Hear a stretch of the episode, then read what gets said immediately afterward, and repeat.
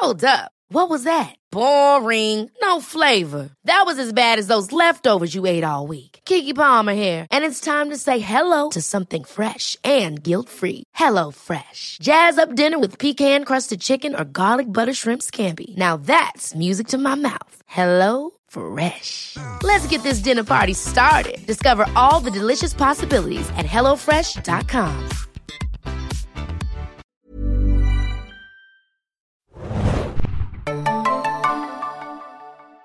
Herzlich willkommen, liebe Serienjunkies, zu einer neuen Ausgabe des Serienjunkies Podcasts. Mein Name ist Hannah und heute gehen wir endlich, endlich in Witcher. Die neue Staffel ist draußen seit Freitag, den 17. Dezember und heute ist äh, Montag, der 20. Dezember und wir haben alle Folgen gesehen und müssen reden. Für diese Diskussion habe ich einen besonderen Gast bei mir im Abstandsstudio und zwar die liebe Vanessa. Moin, Vanessa. Hallo, Hannah. Hi Vanessa, du bist ja im Podcast-Business auch schon seit längerem unterwegs und auch im Radiobereich tätig. Erzähl doch einmal ganz kurz der Zuhörerschaft, äh, wer du bist. Wer ist Vanessa Schneider und was macht die so? Das ist jetzt eine ähm, ja, ganz schwierige Frage an mich. Ich hasse sowas immer wie die Pest, aber ich mache es mal ganz kurz. Ich habe einen Serienpodcast, der heißt Skip Intro vom Bayerischen Rundfunk. Ähm, Gibt überall, wo man Podcasts findet, frei zugänglich, in der ARD Audiothek natürlich auch.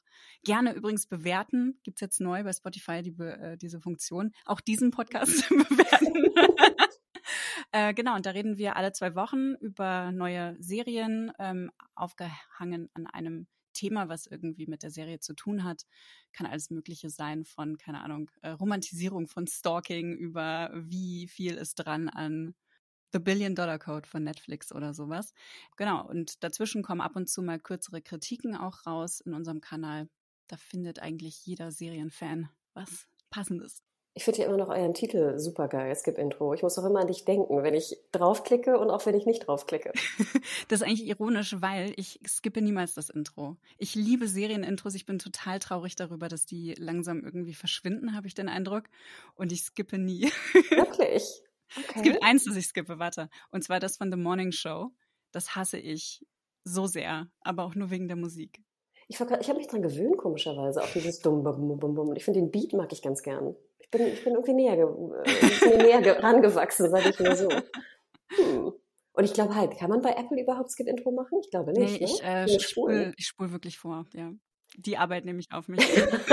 so sehr hast du das Intro. Genau, aber ganz toller Podcast. Also hört äh, da rein in Skip äh, Intro. Vanessa, wir reden über Witcher und jetzt musst du ja einmal kurz deine Vergangenheit eigentlich beschreiben. Bist du Buchkennerin? Kennst du die Games? Wie ist so deine generelle, dein genereller Zugang zu dem Witcher-Franchise? Ich habe gar keinen gehabt, richtig vor den äh, vor der Serie. Ich habe die Serie angefangen, völlig ähm, un, unbeeindruckt. Äh, mein Mann hat die Witcher Games gespielt, das habe ich mal so aus dem Augenwinkel mir angeguckt, aber es war immer so eine Welt, die mich überhaupt nicht angezogen hat, weil es eben so eine so ein Fantasy-Setting hat. Und ähm, er war aber so mega begeistert von der ersten Staffel, dass ich, äh, dass er sich die mit mir nochmal von vorne angeguckt hat und mich gezwungen hat, mir die anzuschauen. Und am Anfang dachte ich noch so, oh mein Gott, das sieht so aus wie Xena oder sowas. aber irgendwie auch lustig. Und dann habe ich aber total schnell Gefallen drin gefunden und sehr viel Spaß dran gehabt. Und das ist eigentlich meine gesamte Geschichte mit The Witcher. Ähm, und was mir besonders gut gefallen hat, ist aber, dass diese Serie gerade in den ersten paar Folgen von der, von der ersten Staffel so ganz viele Details, die man von Games kennt, einfach mit aufgenommen hat. Ob das jetzt so Sidequest-artige Sachen sind oder ob auch diese Getränke, die er trinkt, diese, diese ähm, Elixiere. Elixiere, genau, dass das, äh, dass das benutzt wird im, im, in der Serie als Mechanik im Endeffekt.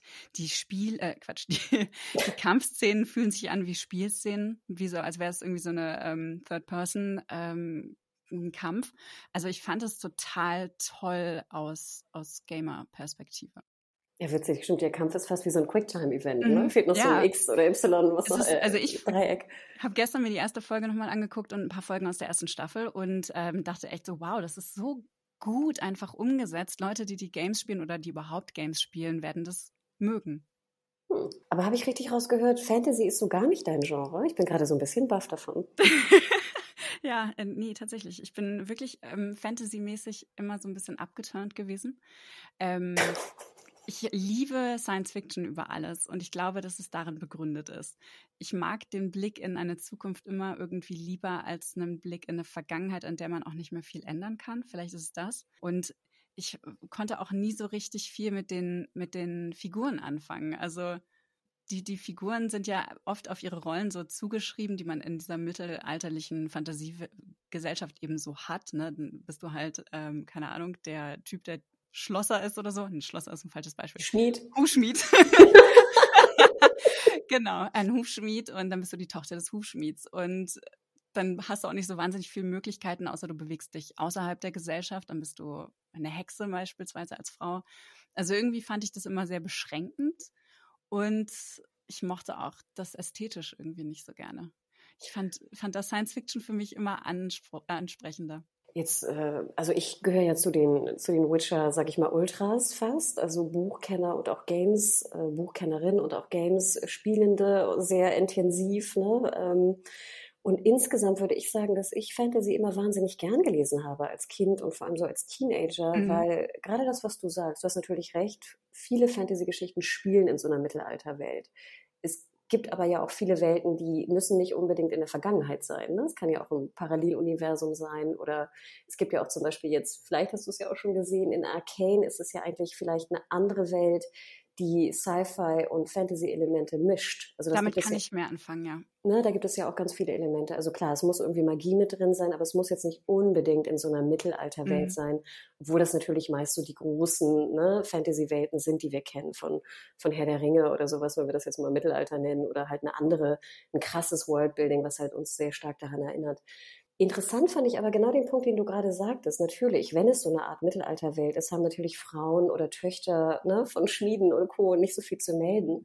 Aber gerade das, was du gerade sagtest, wenn es um Magie geht, ist es ja oft so, dass dann Frauen oftmals die Magie innehaben und dadurch ja auch sehr mächtig werden. Mhm. Und für mich war das als Kind dann immer so eine Art, feministischer Literatur, äh, die ich, also unbewusst, ich wusste natürlich nicht, was feministische Literatur ist oder so, aber ich habe es immer wahnsinnig gern gelesen, gelesen, weil ich so toll fand, mich zum einen in diese Welt zu begeben, meine Kreativität da irgendwie frei zu entfalten und dann auch noch diese Frauencharaktere zu lesen, die einfach so ganz anders waren als die Frauen oder Mädchen, die ich jetzt bin, logischerweise in meiner Welt. Absolut. Das ging mir aber auch so. Ich habe total gerne solche Bücher gelesen früher und ich habe besonders gerne Bücher über Hexen gelesen. Hexen jeder Art haben mich wahnsinnig fasziniert. Jetzt muss man dazu sagen, ich habe auch noch rote Haare. Das heißt, wurde mir auch immer so von außen irgendwie zugeschrieben. Und ähm, damit habe ich mich immer extrem identifiziert. Also das kann ich total nachvollziehen. Bei mir war es eher so ein Ab dass ich diese ganze, naja, Drachen und kleine, kleine, kleine Menschen mit ähm, Haaren auf den Füßen, wie bei den Hobbits oder so. also irgendwie, das, das ist nicht so meine Welt gewesen. Also gerade Herr der Ringe ist zum Beispiel so ein Ding, wo ich mich gar nicht reinfinden kann. Und Harry Potter? Auch nicht. Wirklich? Vanessa? Ja, das liegt aber, glaube ich, tatsächlich daran, dass ich damals, als die Bücher bei uns in Deutschland prominenter wurden, so Anfang der 2000er, da habe ich schon ganz, da habe ich völlig andere Sachen gelesen. Und ähm, ich weiß noch, dass ich das erste Buch gekauft habe für meine kleine Schwester, die nicht so gerne gelesen hat und die mehr lesen sollte. Und dann habe ich ihr dieses Buch gekauft und habe auf dem Weg zu ihrem Zimmer über eine halbe Stunde hinweg mehrere Seiten gelesen, so ungefähr 30 oder so. Und ähm, kam dann bei ihrem Zimmer an und dachte nur, boah, auf gar keinen Fall werde ich es weiterlesen. Ich verstehe gar nicht, warum das ein Hype drum ist. Und das war dann meine, meine Geschichte mit Harry Potter bis ich dann ein paar Jahre später ähm, einige von den Filmen mir angeguckt habe. Aber ich habe da also nie den Weg dazu gefunden. Okay. Ähm. ich hoffe, das ist jetzt kein totaler Bummer für dich. nee, aber das finde ich ja, okay, dann, dann machen wir aber heute die komplette Trennung. Also dann haben wir wirklich jemanden, der sehr viel mit Fantasy anfangen kann, ne? Und jemanden, der halt wirklich die Serie einfach guckt als äh, eine Person, die da jetzt, sage ich mal, weniger Zugang hat und sehr neutral ne, an die Sache herangeht. Das ist ja vielleicht ja. ganz schön. Finde ich, vielleicht ist es tatsächlich gar nicht so schlecht, weil das zeigt ja eigentlich, wie breit das Publikum von so einer Serie sein kann, anders als vielleicht bei, bei Vorgängerserien oder Filmen ähm, aus dem gleichen Genre. Weil, also, ich hätte jetzt nicht erwartet, dass mich diese Serie so anspricht und dass ich damit so viel Spaß haben kann. Bist du Game of Thrones Fan oder nicht Fan?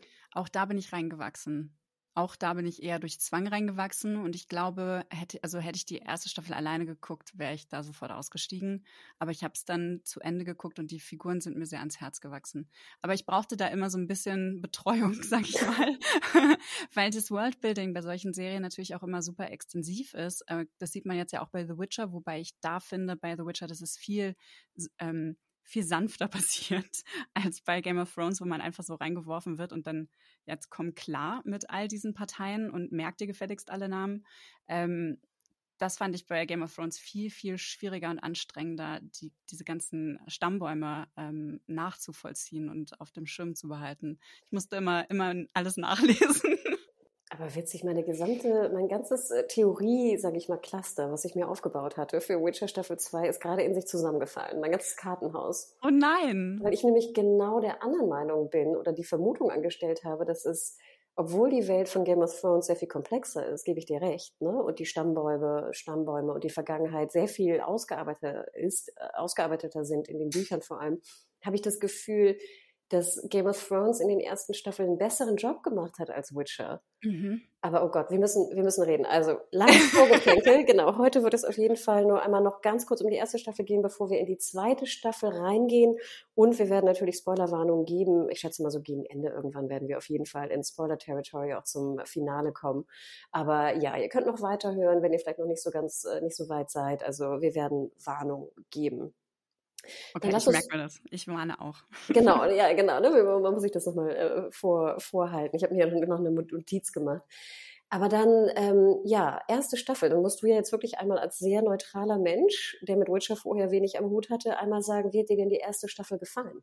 Ich fand es total unterhaltsam. Ich hatte so viel Spaß daran an der Se Selbstironie, die die Figuren alle mitgebracht haben. Das fand ich total erfrischend in diesem Genre, weil das nimmt sich ja traditionellerweise immer wahnsinnig ernst und ich finde aber vieles daran ist einfach natürlicherweise sehr witzig und das hat The Witcher so angenommen für sich. So wie diese 90er-Jahre-Serien wie äh, Xena, was ich vorhin schon erwähnt habe, oder Hercules oder so, wo das vielleicht eher so aus Versehen passiert ist, dass es lustig war. Und The Witcher embraced das alles und ist absichtlich witzig und kommentiert das halt auch über die Figuren. Das finde ich total gelungen und super. Also das hat mir echt Spaß gemacht und mir hat es auch Spaß gemacht, dass es so leicht trashig ausgesehen hat in der ersten Staffel. Wäre das schon direkt so super poliert gewesen, auch was die Monster angeht, dann hätte ich vielleicht also diese Ironie gar nicht so super ähm, stark wahrgenommen, aber dadurch wurde es alles so ein bisschen unterstrichen. Also irgendwie hat das für, für mich einfach funktioniert, allein durch den Humor. Also würdest du mich sehen und würden die Hörenden mich sehen, würde ich wirklich mit den, mit den Augen klappern, weil das ist nämlich, glaube ich, genau die Quintessenz, die mich stört an der Umsetzung. Denn, und jetzt fange ich mal an, und ich weiß, es ist ein ganz schwieriger und ganz, ganz schmaler Grad, auf dem ich mich bewege, aber ich weiß nicht, wie ich das in Worte fassen soll, aber ich denke, Leute, die gerne Fantasy lesen, und wie gesagt, ich würde mich damit einschließen, Natürlich weiß ich, dass es ja fiktional ist. Ne? Also keine Frage, das muss mir keiner erklären, dass diese Welt natürlich nicht in der Realität besteht. Trotzdem begebe ich mich ja gerne in diese Realität, also in diese ne, fiktionale Realität, weil ich ja gerade einfach das unfassbar kreativ finde, was sich da Autoren und Autorinnen ausdenken. Ne? Also ich finde, es ist ein, ein, Kunstwerk geradezu, was für eine Welt sich da erdacht wird. Und gerade in den Büchern ist es natürlich noch tausendmal komplexer als jetzt in einer Serie. Deswegen habe ich da allein schon vor der Kreativität wahnsinnige Hochachtung. Aber auch in dem Moment, wo ich mich in dieser Welt befinde, ist die Welt ja für mich echt. Und zwar nicht echt im Sinne von, dass ich glaube, dass es passieren könnte oder irgendwas, sondern echt einfach in meinem Fantasiegebilde, in meiner Fiktion, in der ich mich gerade befinde. Weißt du, wie in so einem mhm. Moment, wenn du eine Serie guckst, dann ist das ja auch in dem Moment nicht, dass du denkst, dass die Charaktere wirklich bestehen, aber du, du willst ja in dem Moment glauben, dass sie bestehen, mhm. weißt du? Du, du, mhm. du fakest das ja so ein bisschen für deine, für deine äh, Empfindung, die du hast. Und genauso geht es mir bei Fantasy auch. Und genauso wird es dir auch bei, bei Sci-Fi gehen. Ne? Du guckst ja. eine, du guckst Foundation und denkst, du denkst ja nicht in dem Moment nach, oh Gott, das ist alles trashig und ironisch gemeint. Du denkst ja schon, was haben die sich dabei gedacht? Und ach, jetzt gehen sie irgendwie auf diesen gesellschaftspolitischen Punkt, den sie irgendwie leicht abgewandelt haben für die Zukunft, etc. Du weißt, glaube ich, was ich meine, oder? Ja, ja, so total, absolut. Und das war nämlich immer ein Punkt, den ich nicht mochte bei dieser Umsetzung von, von The Witcher, dass ich immer das Gefühl hatte, sie nehmen es halt nicht ernst genug. Und ich weiß nicht, vielleicht kannst du mit deinem Mann auch darüber mal reden.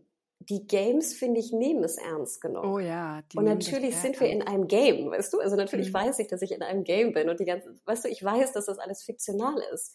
Aber CDPR, der Entwickler, nimmt es ernst und gibt dir sozusagen alles an die Hand, vom Worldbuilding, vom Kostümdesign, von, von, von allem Möglichen, dass du in dem Moment, wenn du das spielst, über hunderte von Stunden, du dich in dieser Welt nicht, es ist nicht ironisch gemeint, es ist sozusagen echt gemeint. Mhm, ich verstehe, was du meinst und ich glaube, das ist so ein bisschen das Problem an der Umsetzung von Buch äh, zu Game zu Serie, weil im Game bist du ja alleine und ähm, The Witcher ist notorisch wortkarg. Äh, das heißt, er muss sich auch nicht großartig unterhalten, wenn er da durch die Gegend reitet. In der Serie ist das ja alles sehr kondensiert und er, er begegnet die ganze Zeit Leuten. Das heißt, viele Teile aus dieser Serie bestehen nun mal aus seinen Begegnungen irgendwie. Und da der ja so wortkarg ist, ist, glaube ich, da echt eine Riesenhürde für die SerienmacherInnen gewesen, dass ähm, trotzdem in diesem, in diesem Stil zu halten, den man aus den Games gewohnt war. Und ich glaube, da hilft der Humor so ein bisschen an dieser Stelle. Aber ja, das ist, das kann ich total gut nachvollziehen. und ich glaube, wäre ich du gewesen und hätte man das zum Beispiel jetzt mit Fallout gemacht, was ja auch noch kommen soll als Verfilmung, oh. ähm, dann hätte ich, glaube ich, wahrscheinlich ähnlich reagiert darauf. Ich persönlich finde das aber sehr, sehr erfrischend in, in dieser Kombination. Weil das Ding ist nämlich Sapkowski, ne, der, der polnische Autor, die Bücher sind auch teilweise sehr witzig. Also das denkt man vielleicht nicht, wenn man sich diesen alten Grumpy Dude äh, anschaut, auch in den Interviews. Ich finde ihn wahnsinnig unsympathisch und er hasst ja auch Gamer und Games und alles. Also ich finde ihn wirklich sehr, sehr unsympathisch.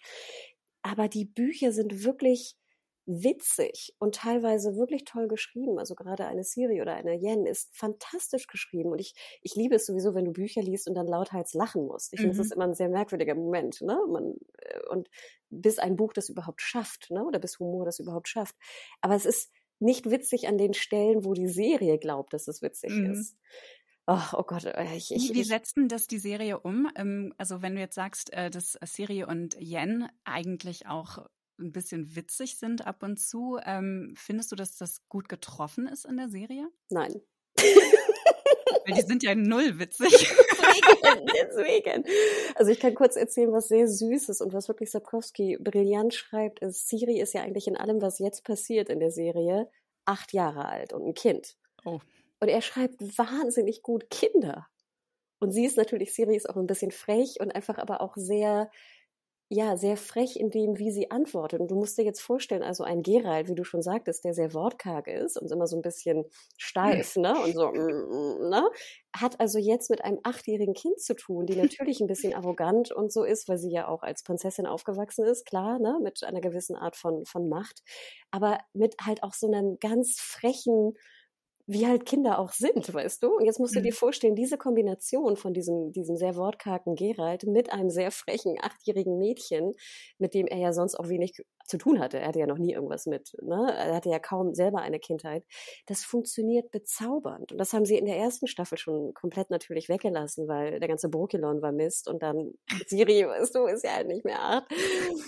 Aber das, das ist natürlich schade, aber ich gebe dir recht, dass ich natürlich teilweise auch bei Witcher, bei der Serienumsetzung lachen muss. Nicht vielleicht jetzt, weil es teilweise so trashig aussieht, ne? Mhm.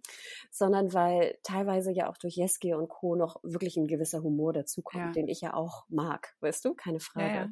Aber ich glaube jetzt, das ist nämlich, oh, ich hatte oft das Gefühl mit Leuten, über die ich über Witcher rede, dass die nämlich genauso denken wie du.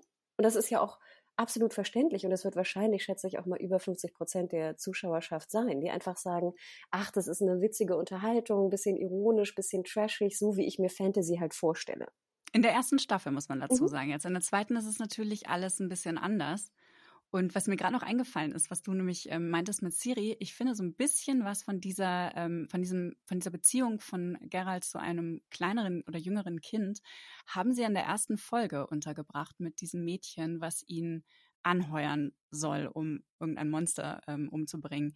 Und äh, die ist ja auch, die redet die ganze Zeit mit ihm und er ist immer nur grummelig und gibt ihr so ein Wort Antworten.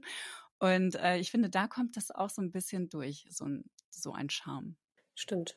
Ja, aber ich glaube, das ist, ähm, ich, ich merke gerade, wie traurig ich werde, dass sozusagen Leute so Witcher gucken, aber ich kann es natürlich hundertprozentig verstehen und, und oh, danke noch mir so leid. Nee, weil auch ich in meiner Bubble, ich habe das Gefühl, ich hänge natürlich auch viel mit Leuten rum, die sehr viel Zugang haben zu Fantasy oder sonst, wenn sie keinen Zugang haben, einfach Witcher gar nicht gucken, weißt du? Mhm gibt's ja auch viele, ne, die einfach sagen, nee, nee, nee, ich, ich lasse das weg, ne, so ungefähr. Es gefällt mir nicht und gut ist, ist ja auch absolut gerechtfertigt. Deswegen muss ich gerade noch so ein bisschen nachdenken. Ja, aber ich glaube, liebe, genau, liebe Serienjunkies da draußen, danke nochmal für diese Einschätzung. Schreibt uns da auch gerne, ne, an podcast.serienjunkies.de, auf welcher, auf der Skala, wo ihr euch da wiederfindet, auf Fantasy, Nerd, Buch, oder eher Konsument und äh, oder Konsumentin und äh, amüsant. Aber dann gehen wir doch mal in die zweite Staffel. Wir hatten ja das große Finale in der ersten Staffel, die Schlacht von Sodden. Halt, kurze Frage, hat dir die Schlacht gefallen, wie es aufgelöst wurde, die erste Staffel? Also es hat mich jedenfalls nicht gestört. Es ist mir jetzt nicht negativ in Erinnerung geblieben. Aber also ich, ich meine, ich weiß auch nicht, also ich bin bei so Schlachten wirklich komplett emotionslos. Die streiche ich sofort wieder als, ja, ein Spektakel und es ist ein Cliffhanger für die nächste Staffel und irgendwas Entscheidendes wird hier passiert sein. Mal gucken, wie es weitergeht. Und ich meine, genauso endet, also genauso geht es ja dann auch weiter in der zweiten Staffel. Ich wollte gerade sagen, das wiederholt das Gleiche irgendwie nochmal. Ja.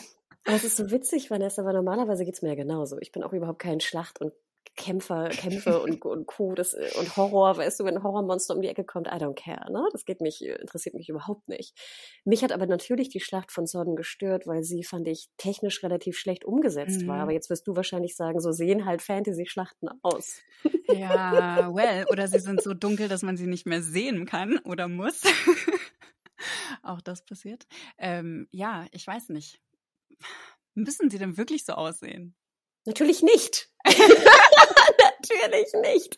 Und wir haben ja auch gesehen, zum Beispiel in Game of Thrones, hier allein Battle of the Bastards oder andere Schlachten, mhm. wie gut, also, sorry, ist natürlich immer ein krasses Thema, aber wie gut diese auch technisch umgesetzt werden können, handwerklich umgesetzt werden können. Mit und Budget. Vielleicht ist es eine Budgetfrage gewesen. Ich meine, The Witcher hatte in der ersten Staffel ja weniger Budget jetzt als in der zweiten und vor allen Dingen nicht in dem Rahmen, was Game of Thrones da zur Verfügung gestanden hat, oder? Aber das, das ist ja gerade nicht so, Vanessa. Ist also es angeblich hatte Witcher erste Staffel 100 Millionen und ich glaube, Game of Thrones hatte erst ab Staffel 3 oder so 100 Millionen. Okay, ich nehme alles zurück. Entschuldige bitte, das war uninformiert. Und ich glaube, also wie gesagt, das sind natürlich keine offiziellen Zahlen, aber das Problem ist ja auch bei, bei Game of Thrones in den ersten Staffeln, wo noch Schlachten vorkamen, haben sie die Schlachten ja meist geskippt.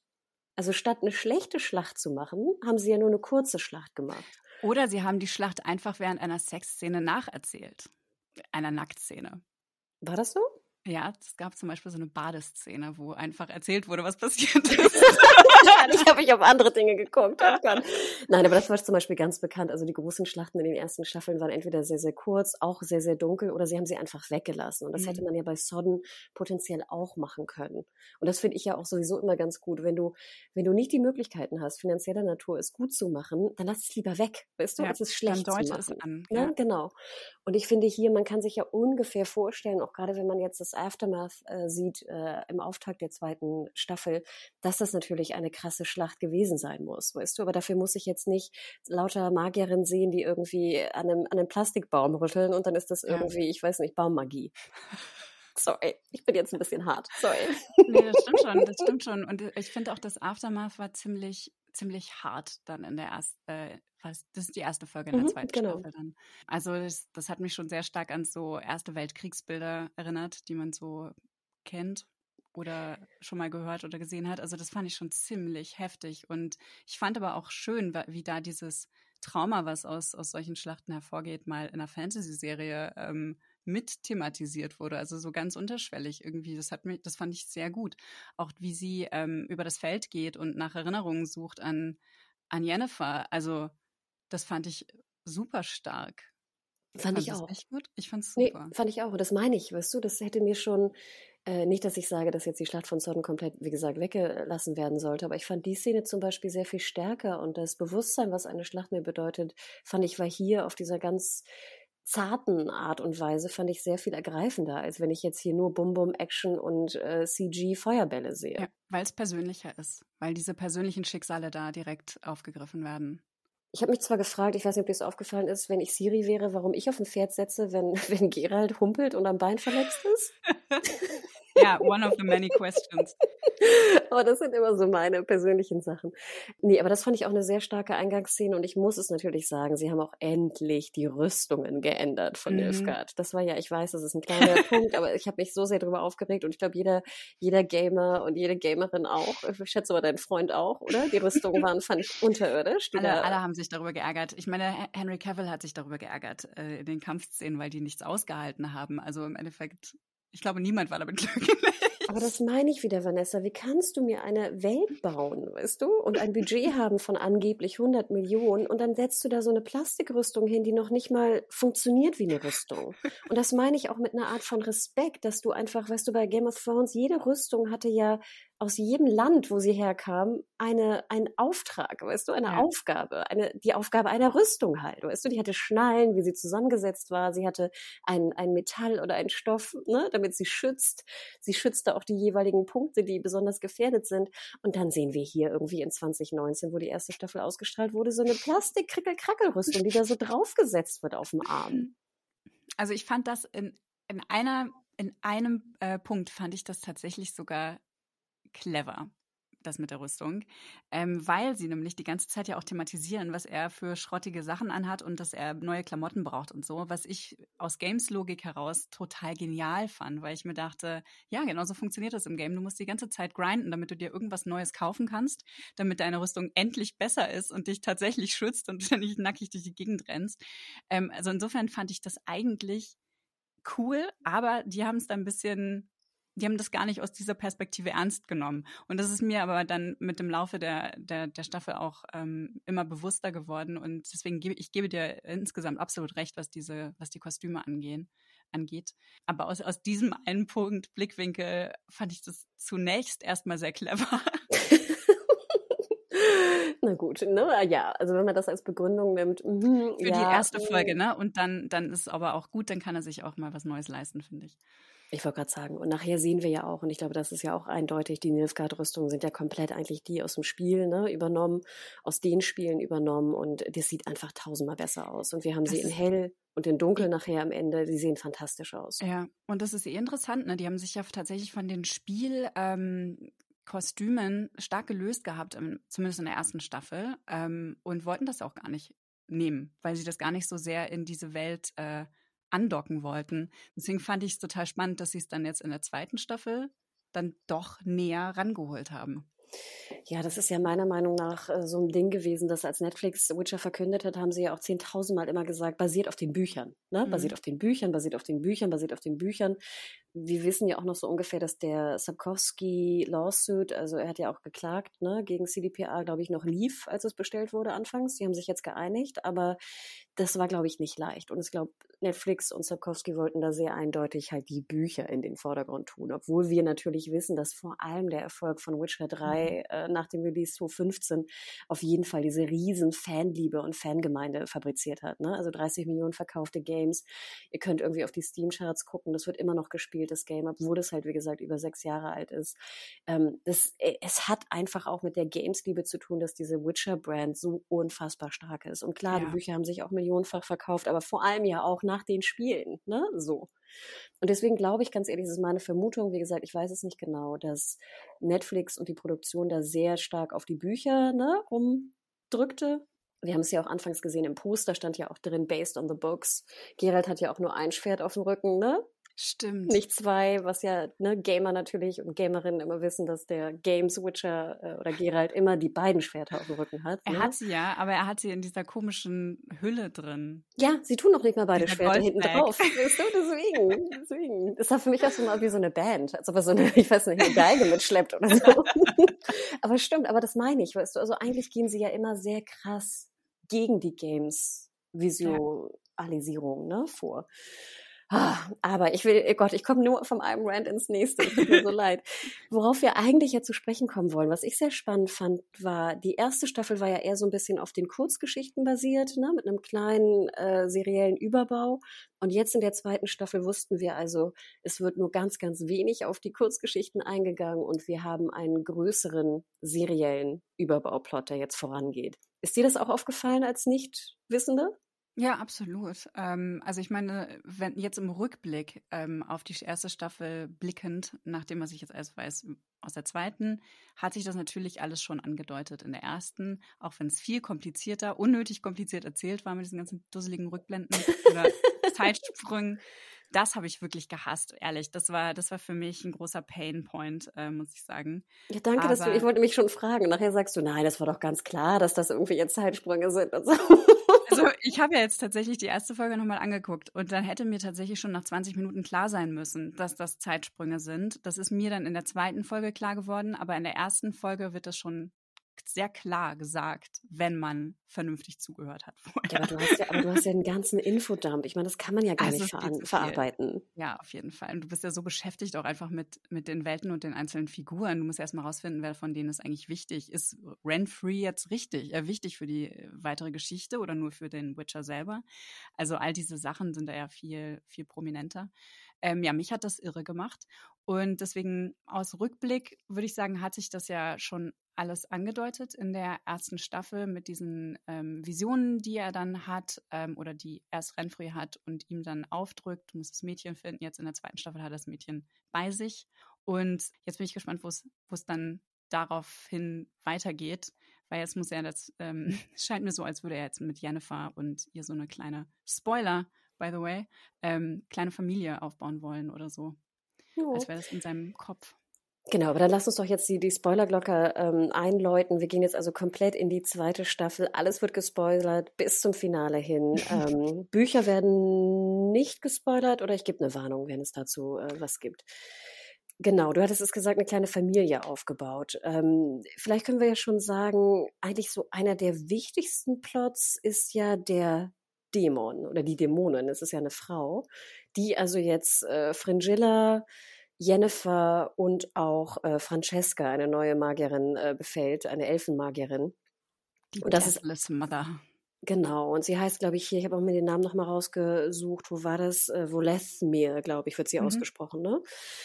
Glaubst du, ich weiß nicht, ob du es weißt oder nicht, glaubst du, das ist Teil des Buches, der Bücher? Ähm, ich kann mir das vorstellen. Ist es so? Nein.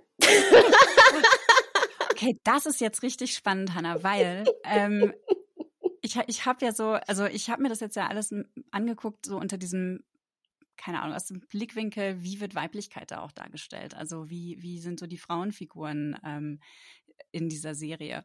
Und was ich total spannend fand, war eben die Figur von, von Jennifer und ihre vollkommene Besessenheit mit Mutter, Mutter zu sein in der ersten Staffel, nachdem sie schön war und äh, diese Besessenheit abgelegt hat. Und dann in der zweiten Staffel geht es auf einmal dann um die Deathless Mother und auch, also weißt du, was ich meine? Und darum, dass diese Francesca, die Elfin, ähm, ein Kind bekommt, was, sie, was ihr auch bis dahin nicht möglich gewesen ist. Und ich finde es total interessant, dass ausgerechnet diese, diese Dinge in die Serie reingeschrieben worden sind, in die Geschichte.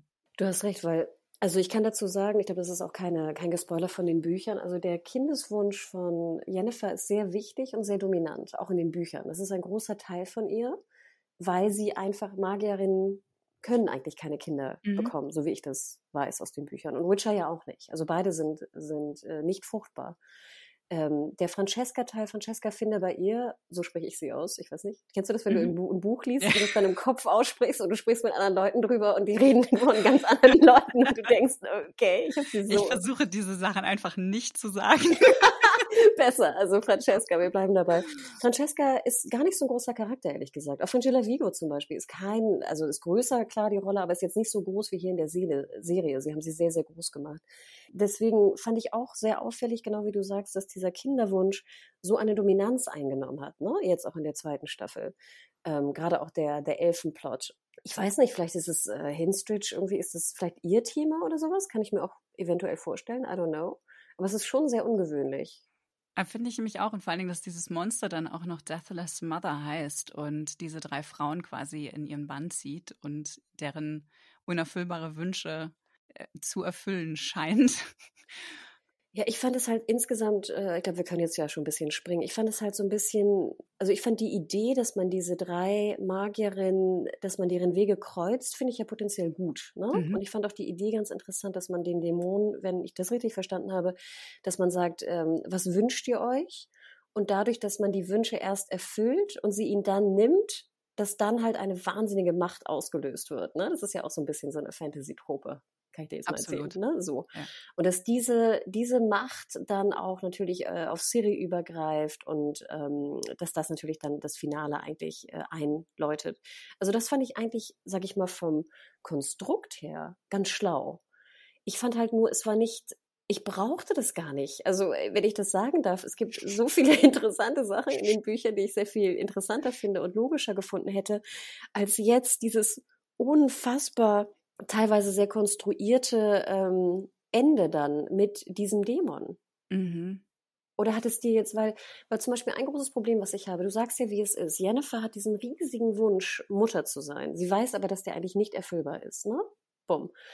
Und natürlich durch Gerald und seine schicksalshafte äh, Verbundenheit mit Siri und ja auch seine teils schicksalshafte Verbundenheit mit Yen, wo aber natürlich auch etwas mehr drin ist, ne? Something more, was natürlich auch Siri ist, ist eigentlich Jennifer, es ist zu jeder Sekunde klar, dass eigentlich Jennifer, obwohl sie sehr differenziert gezeichnet ist, also auch gute Seiten hat, auch vielleicht ein paar böse Seiten, ein paar gemeine Seiten hat. Die Liebe zu, zu Siri wird eigentlich nie wirklich in Frage gestellt. Sie mhm. liebt Siri abgöttisch und kann natürlich auch dadurch ihr Muttersein irgendwie ein Stück weit befriedigen. Ausleben so, ja. Mhm. Und das hier fand ich natürlich so ein bisschen schade, dass man das auf die auf die Waagschale gestellt hat, ne? Und sie auch eigentlich Siri betrügt und auch, auch Gerald betrügt, indem sie ne, Siri eigentlich bringt, um ihre verloren gegangenen Kräfte zurückzugewinnen, was auch natürlich im Buch nicht passiert. Also Jennifer hat nie ihre Kräfte, soweit ich weiß, verloren. Ah, interessant. Das heißt, dass sie eigentlich ein viel weniger konfliktreicher Typ ist, also konfliktärmerer Charakter ist als der in der Serie. Es und gibt Konflikte, ne? keine Frage. Also ganz aber nicht viele Konflikte. So, so künstlich aufgeladen mhm. wie das, was wir sehen, weil sie wird ja als extrem egozentrische Figur ähm, gezeigt, die sehr von ihren Impulsen irgendwie getrieben wird, Dinge zu tun, die ähm, gegen das Allgemeinwohl sprechen, sozusagen. Also wenn es in ihrem Interesse ist, scheint ihr das erstmal wert, das zu machen. Und dass sie, dass, dass sie Siri mitnimmt, habe ich auch überhaupt nicht verstanden. Also das fand ich auch gar nicht logisch in dieser in dieser Geschichte. Ähm, also ich damit, kurz ja. egozentrisch ist sie schon, ne? Also sie tut auch vieles, also das fand ich eigentlich immer ganz interessant, dass du eine Heldin hast in einem Fantasy-Roman, die eigentlich eine eigene Agenda hat und das tut, was für ihre Agenda am besten passt. Diese, diese Einstellung, die sie über 100 Jahre irgendwie gepflegt hat, wird aber dann hinterfragt. Erst trifft sie Gerald, wird es nur so ein bisschen hinterfragt. Sie macht eigentlich immer noch ihr Ding. Ist auch ziemlich gemeint, so Gerald ab und zu. Aber dann trifft sie Siri und Gerald. Und dann ändert sie sich auch so ein bisschen, beziehungsweise ihre bisschen selbstsüchtige Agenda ändert sich. Und das, glaube ich, wurde hier nicht ganz so deutlich, obwohl es am Ende ja auch so eine Art Redemption Arc gibt. Ne? Sie opfert sich ja auch für Siri. Und dann denke ich mir, gut, dann haben die Autoren und Autorinnen das dann so gebaut. Ja, ich fand das schon, also das war schon nachvollziehbar gemacht, aber irgendwie fand ich trotzdem die Entscheidung, dass sie sie nimmt, nicht so nachvollziehbar mehr. Also ich, ich fand das total spannend, dass sie keine Kräfte mehr hatte und wie sie damit umgegangen ist und so dass sie zu diesem Mittel greifen würde, dass sie das Kind entführt und das Kind opfern will. Das fand ich irgendwie dann sogar für sie ein bisschen zu extrem und nicht unbedingt glaubwürdig für den Charakter, nachdem wir wissen, was sie alles normalerweise opfert, also was sie zu opfern bereit ist. Weißt du, was ich meine? Ja, und was sie ja auch geopfert hat in der Schlacht Eben. von Sodden. Also sie genau, hat sich ja, ich, genau. ja auch sterben können, sehr leicht. Genau, das ne? meine ich, ja. Mhm. ja. Nee, du hast absolut recht. Also das, das wollte ich nur jetzt einmal vorweggreifen, weil das, das hat mich echt gestört. Und ich muss ganz ehrlich sagen, auch die achte Folge, wo dann ne, äh, Siri also besessen ist jetzt von diesem äh, Dämon, wo dann äh, in Kaer Morhen in der Witcher-Burg, da ja also jetzt der große Showdown passiert, Siri da ihren Schrei macht, in dem Baum dann auch noch wieder so ein Monolith drin ist, wo dann eine Parallel, genau, ein alle Parallel, Witcher nieder. Ja, stimmt, sie, sie, sie witchelt, wollte ich gerade sagen. Nein, sie, sie witchert. sie witchert alle Witcher nieder, genau. Ähm, und dann kommen diese CG-Monster da raus, wo ich echt dachte, also ich fand's echt bescheuert. Es tut mir wirklich leid. Und jetzt frage ich mich dann halt immer, finde ich nur bescheuert, weil ich den Plot insgesamt bescheuert finde, den sie gebaut haben, im Unterschied zu den Büchern? Oder fandst du es auch kein wirklich gutes Finale? Ach, ich habe das so hingenommen als ein Fantasy-Finale. Vielleicht ist es äh, diese Leidenschaftlosigkeit, die ich dem Genre an sich entgegenbringe, die mich da ein bisschen milder stimmt. Könnte sein, eventuell. Aber also, ich fand, fand es ein okayes Ende, wenn auch irgendwie es war schon ein bisschen konstruiert. Das ist aber irgendwie wahrscheinlich auch klar bei so einer Geschichte. Hätte, hätte Siri jetzt in, in Kermorhen dieses Massaker anrichten müssen und dann da so ein Obelisk durch, die, durch den Boden schießen und diese Monster daraus und ich weiß nicht, warum das alles in, der, in diesem Witcher-Domizil passiert ist, ehrlich gesagt. Warum ist das denn, warum musste das ausgerechnet dort passieren? Das, hat das eine Bewandtnis von den Büchern? Also generell Kermorn können wir auch sagen, ne? In der zweiten Folge kommen sie ja schon nach Kermorn. Das ist ja so das Winterlager der Witcher, ne? Und es gibt nur noch ganz, ganz wenig Witcher. Also wir sehen hier in der Serie relativ sehr viel mehr Witcher, als es zumindest in den Büchern sind. Ähm, gut, wir sind jetzt ja auch in der Wolfsschule. Ne? Es gibt ja auch noch andere Schulen, wovon aber schon ein paar Schulen ausgestorben sind. Aber sage ich mal, von den Wolfsschul-Witchern gibt es eigentlich, ich habe keine Ahnung, ich habe nie nachgezählt, aber ich glaube vielleicht vier oder so. Das heißt, man musste das jetzt dort auch irgendwie ansiedeln, damit man die Witcher dezimieren kann, noch weiter? So, das glaube ich nämlich, dass man am Anfang mehr Witcher gezeigt hat, damit Siri sie nachher tötet. Ah. Eine andere Erklärung habe ich dafür nicht. Okay, das ist super interessant. Ähm, dann habe ich jetzt noch eine weitere Frage. Warum musste Siri die umbringen aus deiner Sicht äh, mit Wissen der Bücher? Also was hat das für eine Bewandtnis? Einfach nur ihre Verbindung zu, zu Geralt irgendwie äh, ins Wanken zu bringen? Oder so süß, dass du Geralt sagst. Ich, ich, hab, ich wollte Gerald sagen und dann fiel mir ein, dass es nicht oh, geht. Ich dachte, das würde. ähm, eine gute Frage. Ich, ich muss, ich dachte mir, okay, zum einen wollte man damit deutlich machen, wie böse jetzt hier Volensmeer ist, ne? Dass sie also da, das dazu bringen kann, dass eine besessene Person also jetzt Menschen umbringt. Bumm. Ich dachte mir aber auch, vielleicht ist es ein bisschen tiefgehender, einfach wie mächtig Siri auch ist. Ich weiß nicht, ob das dir klar wurde, dass Siri mhm. wirklich, wir haben ja so ein bisschen auch was erfahren, so über Genetik und über ihre Vergangenheit. Wie, was glaubst du, was Siri eigentlich ist und wie mächtig sie ist? Ich frage dich vorher, bevor ich spoilere. Also ich glaube, sie ist sowas wie der Messias oder der Todesengel sozusagen ähm, für die Elfen, ähm, die von den Menschen quasi in ihrer Macht also bedrängt bzw. unterdrückt worden sind. Also es gibt da ja diese lange Prophezeiung. Darf ich das erzählen oder ist das jetzt schon zu viel Spoiler? Nein, bitte. Oh Gott, super. Du hast die Serie ah. gesehen und wir sind im Spoiler-Teil. du bist ja auch kein Buchspoiler. Ja, super. Hervorragend. Also es gibt eine Prophezeiung, äh, die sehr alt ist, nach der Siri, ich weiß nicht in der wievielten Generation, ähm, einfach Elfenblut mit sich trägt das schon ihre Großmutter und äh, alle weiblichen Vorfahrinnen oder ihre, ihre Vorfahren einfach hatten. Und es gibt eben eine Prophezeiung bei den Elfen, woraus dieses Kind sozusagen einen, einen Endkampf, eine End, einen Endkrieg sozusagen mit sich bringt und damit auch die Menschen, soweit ich verstanden habe, auslöscht oder wieder wieder, wieder ähm, ja, verdrängt und den, die Elfen da, daraufhin wieder ihre, ihre Macht zurückbekommen. Oder so habe ich es verstanden zumindest. Super, super gut. Also genau, es geht puh. immer um das, das, das Elderblut, ne? das Blut der Elfen, glaube ich. Ich weiß gar nicht, ob es auf Deutsch auch so heißt. Sorry, ich mixe da auch immer ganz viel Englisch und Deutsch. Ich habe auf Englisch geschaut, Entschuldigung. Genau, ich nee, ich auch. Also sorry, auch ne, liebe äh, Hörende da draußen. Genau, Lara Dorn, wir sehen auch Lara Dorn. Ne? Wir sehen so eine Vision, die Siri ja auch hat oder beziehungsweise mit der sie, wo Triss sie besucht. Ähm, und du hast absolut recht. Und das Interessante ist, und ich glaube, das wurde ja auch deutlich jetzt in der zweiten Staffel, dass alle was von Siri wollen. Also nicht nur die Elfen suchen Siri, sondern ja auch Nilfgaard sucht Siri, die Magier suchen Siri. Also es gibt ganz viele unterschiedliche Fraktionen in die, auf dem Kontinent, die alle Siri suchen aus bestimmten Gründen. Sei es und aus dem Elfengrund oder sei es aus dem, dass es eine Kämpferin ist, sei es, dass sie Portale öffnen kann.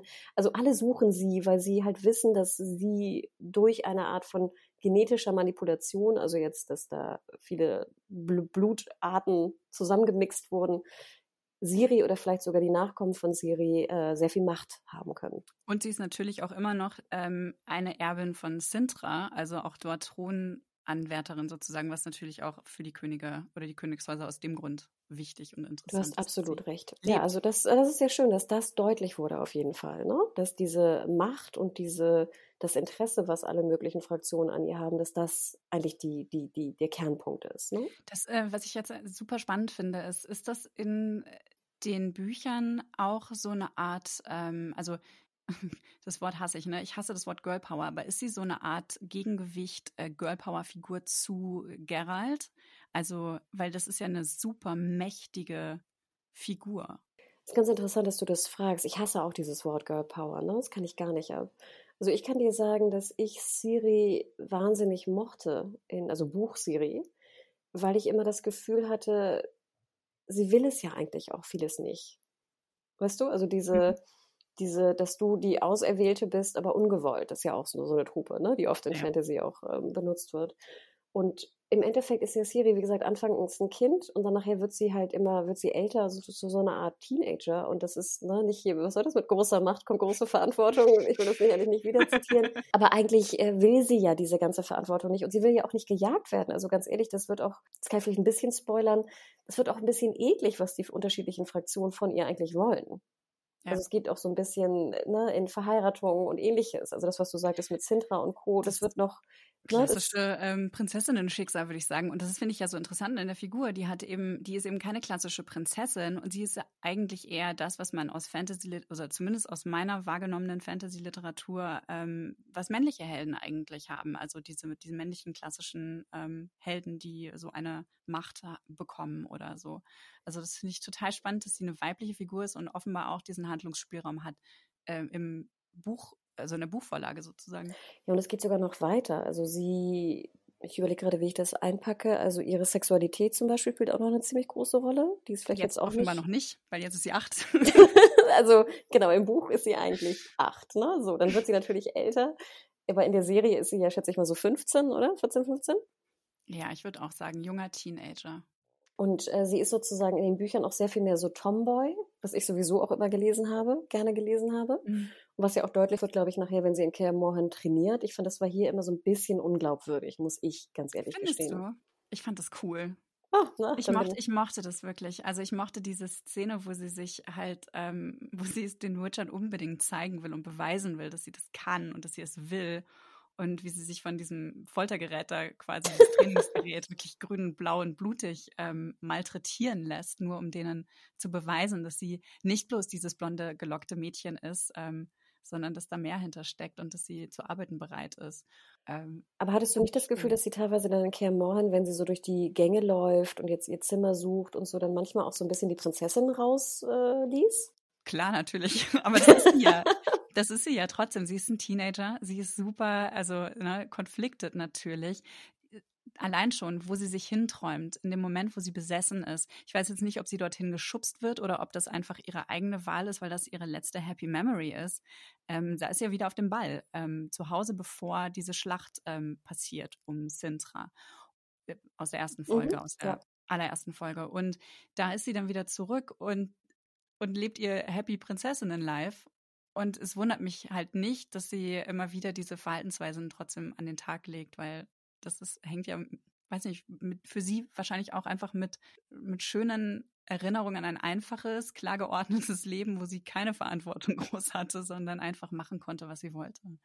Und ich glaube, wenn ich das richtig verstanden habe, aber vielleicht sind da die Bücher auch ein Tick zu lange her, aber ich hatte nie das Gefühl, das Buch Siri ihr Prinzessinnen-Dasein vermisst. Mhm. Sie wollte halt nicht die Prinzessin sein, die da jetzt äh, zwangsverheiratet wird und Kleider trägt und Co. Das ist ein absoluter Tomboy, der da ist. Das war sie in, in, in der Serie aber auch von Anfang an. Also, ne, wie gesagt, ich habe gestern nochmal die, die ein paar Folgen reingeguckt oder angeguckt, komplett ähm, aus der ersten Staffel. Und da wird es schon die ganze Zeit immer betont, dass sie ähm, sich dieser Rolle zu fügen hat, dass sie so tanzen hat, dass sie sich schön machen muss und so weiter.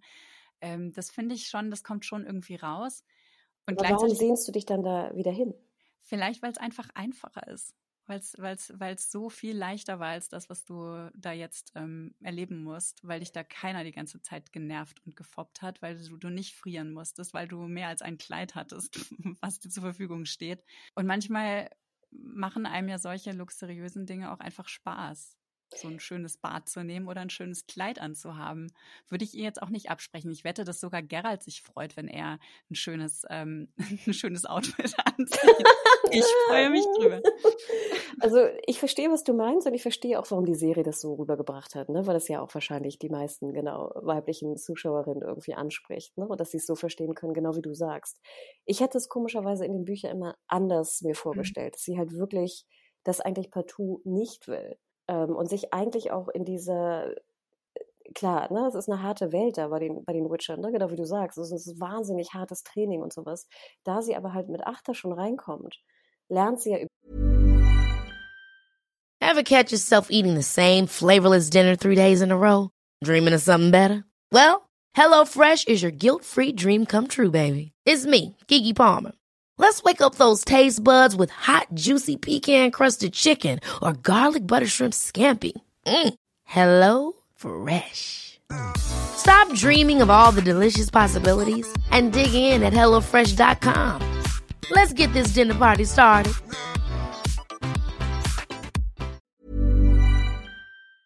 Die Jahre das einfach, sie, sie ist ja einfach gewöhnt, das so zu machen. Und dann nachher kommt natürlich Triss dazu, um sie ein bisschen wieder so in ihre Weiblichkeit, äh, also dass sie einfach auch ihre Tage bekommt. Ne? Wie geht sie mhm. damit um? Weil natürlich Gerald jetzt ihr nicht erzählen kann, was das ist, mhm. so ungefähr. Aber ich fand diesen Bruch immer eigentlich ganz schön und ich mochte eigentlich lieber dieses, diese ganz klasse, klassische Grenze in den Büchern. Aber das ist jetzt kein, kein K.O.-Kriterium. Du hast absolut recht. Ich konnte es verstehen, ich mochte nur nicht, wenn Siri dann immer so ein bisschen so Prinzessinnen-bitchy dargestellt wurde. Komischerweise, nee, das, das mochte das mag ich, ich auch nicht. Nee, da, das, aber da dachte ich einfach, okay, die ist halt ein Teenager. So sind die wahrscheinlich irgendwie kurz mal in ihrer, in ihren Phasen. Ähm, ich finde aber interessant den Punkt, den du gerade gemacht hast, dass du, dass die halt so jung da reingekommen ist und so jung ähm, sich auf diesen anderen Lebensstil quasi einlassen musste. Und Siri in der Serie ist ja einfach ein Stück älter. Und ich glaube, dass es, dass es dann auch damit zusammenhängt, dass man ihr diese Welt noch ein bisschen länger gelassen hat oder dass sie damit auch positive Dinge vielleicht verbindet. Total. Nee, also kann ich, kann ich, ne, würde ich auch äh, dir recht geben. Was wir aber noch auf Cam Morhan sehen, und ich muss sagen, das hat mich doch sehr überrascht jetzt in der zweiten Staffel, ist eine, ja eigentlich die einzige Szene, die wirklich so ein bisschen sexy daherkam. Also ich mhm. weiß nicht, äh, dir ist wahrscheinlich bestimmt natürlich das auch aufgefallen, aber ich fand die erste Staffel hatte schon extrem viele Sexszenen. Also sehr viel auch nackte Haut, vor allem hier die Yen-Darstellerin, ne? Charlotte musste da auch sehr viel oder hat sehr viel Haut gezeigt, sagen wir so. Und jetzt in der zweiten Staffel dachte ich persönlich, es geht relativ so weiter. Und im Endeffekt sehen wir zwischen, ich glaube, Jen und Gerald nichts. Und wir sehen auf einmal nur irgendwie eine Horde von Tänzerinnen slash Prostituierten auf Kurtisanen. Kurtisanen, besseres Wort, danke. Wo ich schon dachte, und ich glaube, alle Buchkenner, das macht überhaupt keinen Sinn. ja, Weil auf Kermorhen sind keine Kurtisanen. Ähm, ja. wie, wie, hast du das eingeschätzt? Oder ich was? fand es mega weird einfach nur. Ich fand es so strange, weil ich mir gedacht habe, also erstmal ist das ein Ort, der offensichtlich ohne Frauen funktioniert, komplett und auch absichtlich so gestaltet ist, weil der ja für, für Disziplin und für, äh, für das Lernen und so und ohne, ohne Ablenkung oder was weiß ich so gedacht ist, Witcher sind ja keine Frauen. Das wird ja immer wieder klar gemacht, dass, dass Frauen keine Witcher sein können. Was ich auch bedenkenswert finde und mich auch, ich war auch traurig, dass, dass Siri kein Witcher werden konnte. Das äh, wird ja mal ganz kurz angedacht. Und, ähm, und dann war ich, äh, deswegen darum fand ich es total unsinnig, dass die alle dorthin kommen, in dieses Domizil, in, dieses, diese quasi die heiligen Räume der Witcher und dass dann da sowas passiert im wahrsten Sinne des Wortes und nicht im nächsten Ort, wo die alle herkommen und wo sie ja offensichtlich auch ähm, ein Etablissement haben, weil die eine Frau, äh, eine von diesen äh, Frauen, die dort ähm, nach Kermorhan kommen, spricht ja sogar mit Gerald darüber, als er seinen letzten Besuch dort irgendwie hatte. Und da dachte ich so, hä, warum seid ihr denn hier? Hat euch jemand hierher gezaubert? Ist das Magie, so wie bei der Orgie in der ersten Staffel, wo, wo Jennifer sich das einfach ähm, ne, hat mhm. also einfach äh, ihren Zauber über die Leute gelegt und die waren da alle nur so halb freiwillig. Und das fand ich dann, das fand ich total merkwürdig. Gleichzeitig fand ich es insofern interessant, als man diesen Moment genutzt hat, um Siri wiederum als junge Frau auch zu markieren sozusagen, weil sie mit einer gewissen Neugierde verfolgt, was da unten passiert. Und ich glaube, dass das auch so ein Moment von sein sollte, von wegen, weißt du, dass, dass da so ein, so ein ich bin auch ein sexuelles Wesen-Ding passiert Klar. bei ihr, wo sie erwachsen wird. Aber ich fand es unglücklich ohne Ende.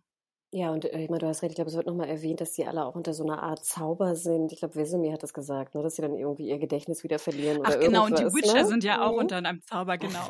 Aber es war wirklich genau wie du sagst, es ist ein, ein heiliges Winterlager, wo sie eigentlich zusammensitzen, heilen, ne, ruhen, äh, ihre Geschichten erzählen, trinken und dann wieder eigentlich losziehen, ne, um ihre Söldnerschaft zu machen. Und wie du schon sagst, das ist halt am Arsch der Heide, Kermorhen. Ne? Es ist jetzt nicht so, dass unten am Berg irgendwie zehn Meter weiter irgendwie ein, hier ein Bordell steht.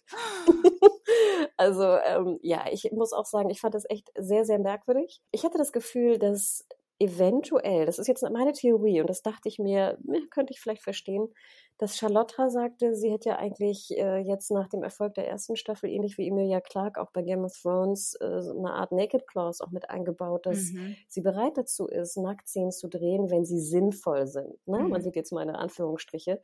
Denn so hat es ja Emilia Clarke auch ausverhandelt. Ne? Das also nachher sah man sie ja noch dann nackt, wenn es halt auch Sinn machte für die Szene. Ne? Wir erinnern uns an die, an die Feuerszene zum Beispiel. Ja. Und hier hatte ich das Gefühl, dass das eventuell auch der Fall sein könnte, dass, äh, weil ich glaube, wir sehen einmal diese, diese Badeszene mit den anderen Magierinnen und wir sehen sie ja nur von hinten. Und ich könnte mir auch vorstellen, dass es vielleicht ein Bodydouble war. Also Mhm. nicht Charlotte selbst, wer weiß. Ähm, und dass jetzt hier diese ähm, Kurtisanenszene vielleicht die einzige Möglichkeit war, von den Showrunnern da irgendwie ein bisschen Sexy Time reinzubringen. Das denke ich, da bin ich ziemlich sicher, dass es genauso war, weil ansonsten diese allein auch inhaltlich so von, von der Fokussierung auf die Charakterentwicklung haben wir in der ersten Staffel ja eigentlich die Geschichte von, von Geralt, wie er nach Nähe sucht die ganze Zeit in irgendwelchen Beziehungen. Und diese ganzen nahen intimen Momente sind Sexszenen gewesen oder Nacktszenen. Also er liegt mit einer Prostituierten im Bett. Er, äh, keine Ahnung, hat Sex mit einer Mage-Magierin in der ersten Staffel im Wald. Dann gibt es, also es gibt so diverse solcher Szenen und die sind immer im Vorfeld oder im, Nach, im Nachgang einer, ähm, einer intimen Diskussion oder eines Dialoges, wo es um ihn oder um, um wo es einfach tiefer reingeht so. Aber das sind alles keine langen Beziehungen, sondern immer nur so Momente und offenbar ist da so ein Bedürfnis von ihm dahinter. In der zweiten Staffel hat aber ja A, Jennifer schon gehabt und will unbedingt diese, also offenbar trauert er dieser Beziehung oder dem, was diese Beziehung hätte sein können, hinterher und will sich auch nicht auf weitere Sachen einlassen. Also es gibt ja diesen einen Moment, wo ähm, Triss, glaube ich, bei, sie besucht ja Kaer Morhen und ihm auch so ein sehr eindeutiges Angebot Mm, macht, die Nacht leid, zu ja. verbringen. Mm. Und er lässt sie halt eiskalt abblitzen. Ich glaube, das ist tatsächlich eine Abweichung gewesen, ne? Vom, vom, vom Buch oder von, vom Game.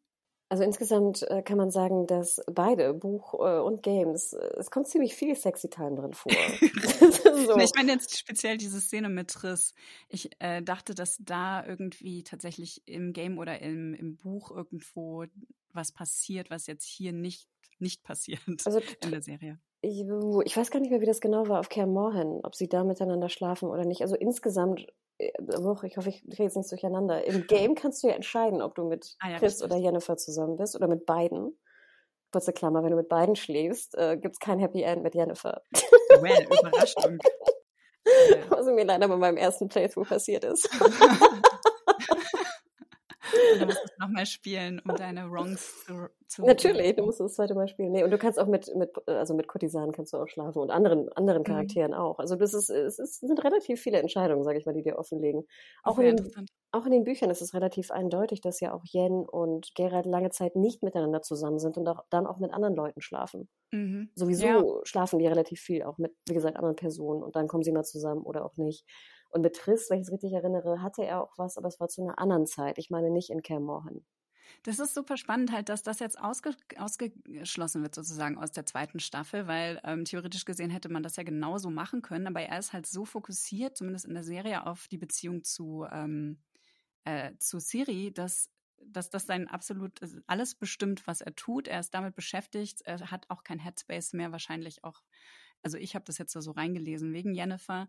Aber wenn du sagst, äh, trotz Jennifer sind noch diverse andere ähm, Bettgeschichten gelaufen, Mhm. ähm, dann ergibt das natürlich so keinen Sinn. Dann ist es einfach nur eine sehr konservative Auslegung gewesen. Es gab allerdings auch nicht so viele Gelegenheiten. Die sind ja sehr viel draußen unterwegs gewesen oder eben in, bei den Witchern, wo keine Frauen sind, wo sowas hätte passieren können, logischerweise. Sie schläft ja oft in seinem Zimmer. Also Cyrilla hat ja nicht unbedingt immer eigene Gemächer. Also irgendwie, ich kann schon verstehen, es hat auch einfach so nicht, es gab nicht viele Momente, wo man hätte Sexy Time einbauen können. Nochmal kurz, bei, bei Triss kann es auch sein, dass das die Zeit war, wenn das Gedächtnis verloren wurde von Gerald. Es gibt so einen mhm. relativ großen Storyplot mit, einer, mit einem Gedächtnisverlust. Also wie gesagt, das weiß ich nicht genau, da müsste ich nochmal nachschauen. Also sorry an die Buchpuristen. Ich weiß, ich glaube nicht, dass er mit Triss schläft, während er schon mit Jennifer zusammen war. Also es könnte sogar sein, dass das passt. Aber das weiß ich nicht mehr genau, muss ich nochmal mhm. nachchecken. Mhm. Ich gebe dir aber recht, dass ich glaube, Gerald hier so sehr so als Fati dargestellt werden sollte, ja. ne? Und nicht jetzt als irgendwie herumhurender Söldner. Auch die können liebevolle Väter sein. Ja, aber du weißt, ne, so, das wäre ja doch ein bisschen komisch, sie, sie kommen irgendwo unter und er so, ja, ciao, Sweetie, ich gehe jetzt mal hier. Geh ne? du schon mal schlafen. Wir sehen uns morgen früh wieder. Das, ja. hat, das, hat, mich sowieso gestört, dass Siri dann immer sagte, wenn draußen noch hell war, so, ich gehe jetzt zu Bett. Wo ich immer dachte, ja. wie alt bist du denn? Und wer geht denn freiwillig zu Bett als Teenager? Und was machst du in deinem Bett? Also, meine, wie viele Bücher kannst du haben? Wie langweilig. Naja. Wild. Ja, du hast, also das, so, wir müssen jetzt aber noch zwei, drei ganz große Plots noch einmal kurz besprechen. Wie fandest du denn die Witcher insgesamt? Also Eskel und Lambert waren ja so die beiden großen Witcher-Parts. Hattest du so ein bisschen das Gefühl, du konntest die verstehen und das waren Charaktere, die du mochtest? Oder war das mehr so, ging flutschig rein und wieder raus? Ich glaube, von Eskel hätte ich gerne mehr gesehen. Das fand ich irgendwie schade, dass seine Story so schnell vorbei war und auch so dramatisch und dass man ihn nicht retten konnte. Ich glaube, der war eine sehr, sehr, sehr interessante Figur. Ähm, von dem hätte ich wirklich, wirklich gerne mehr gesehen.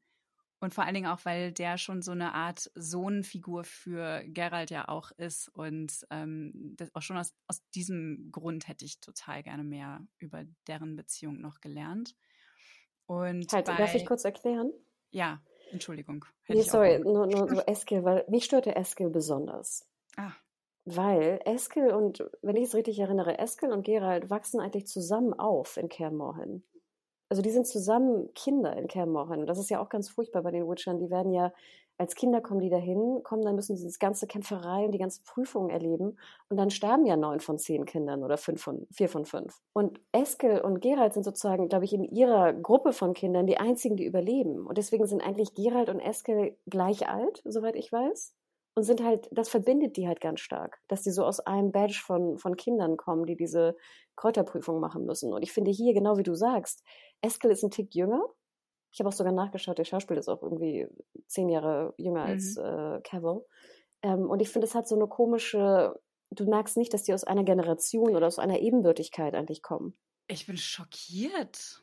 Danke. Ist das wirklich so? Wird das auch, wird das so gezeigt? Und ich habe das jetzt wirklich komplett anders in Erinnerung behalten. Ich habe wirklich gedacht, dass er, ähm, dass er Eskel gegenüber so steht wie Vesemir ihm. Hm, also ich, ich, ich, ich weiß jetzt nicht, wie mein Buchwissen ist, aber ich bin relativ sicher, dass Eskel und Geralt also komplett äh, eine sozusagen eine Generation von Kindern, also ehemaligen Kindern sind.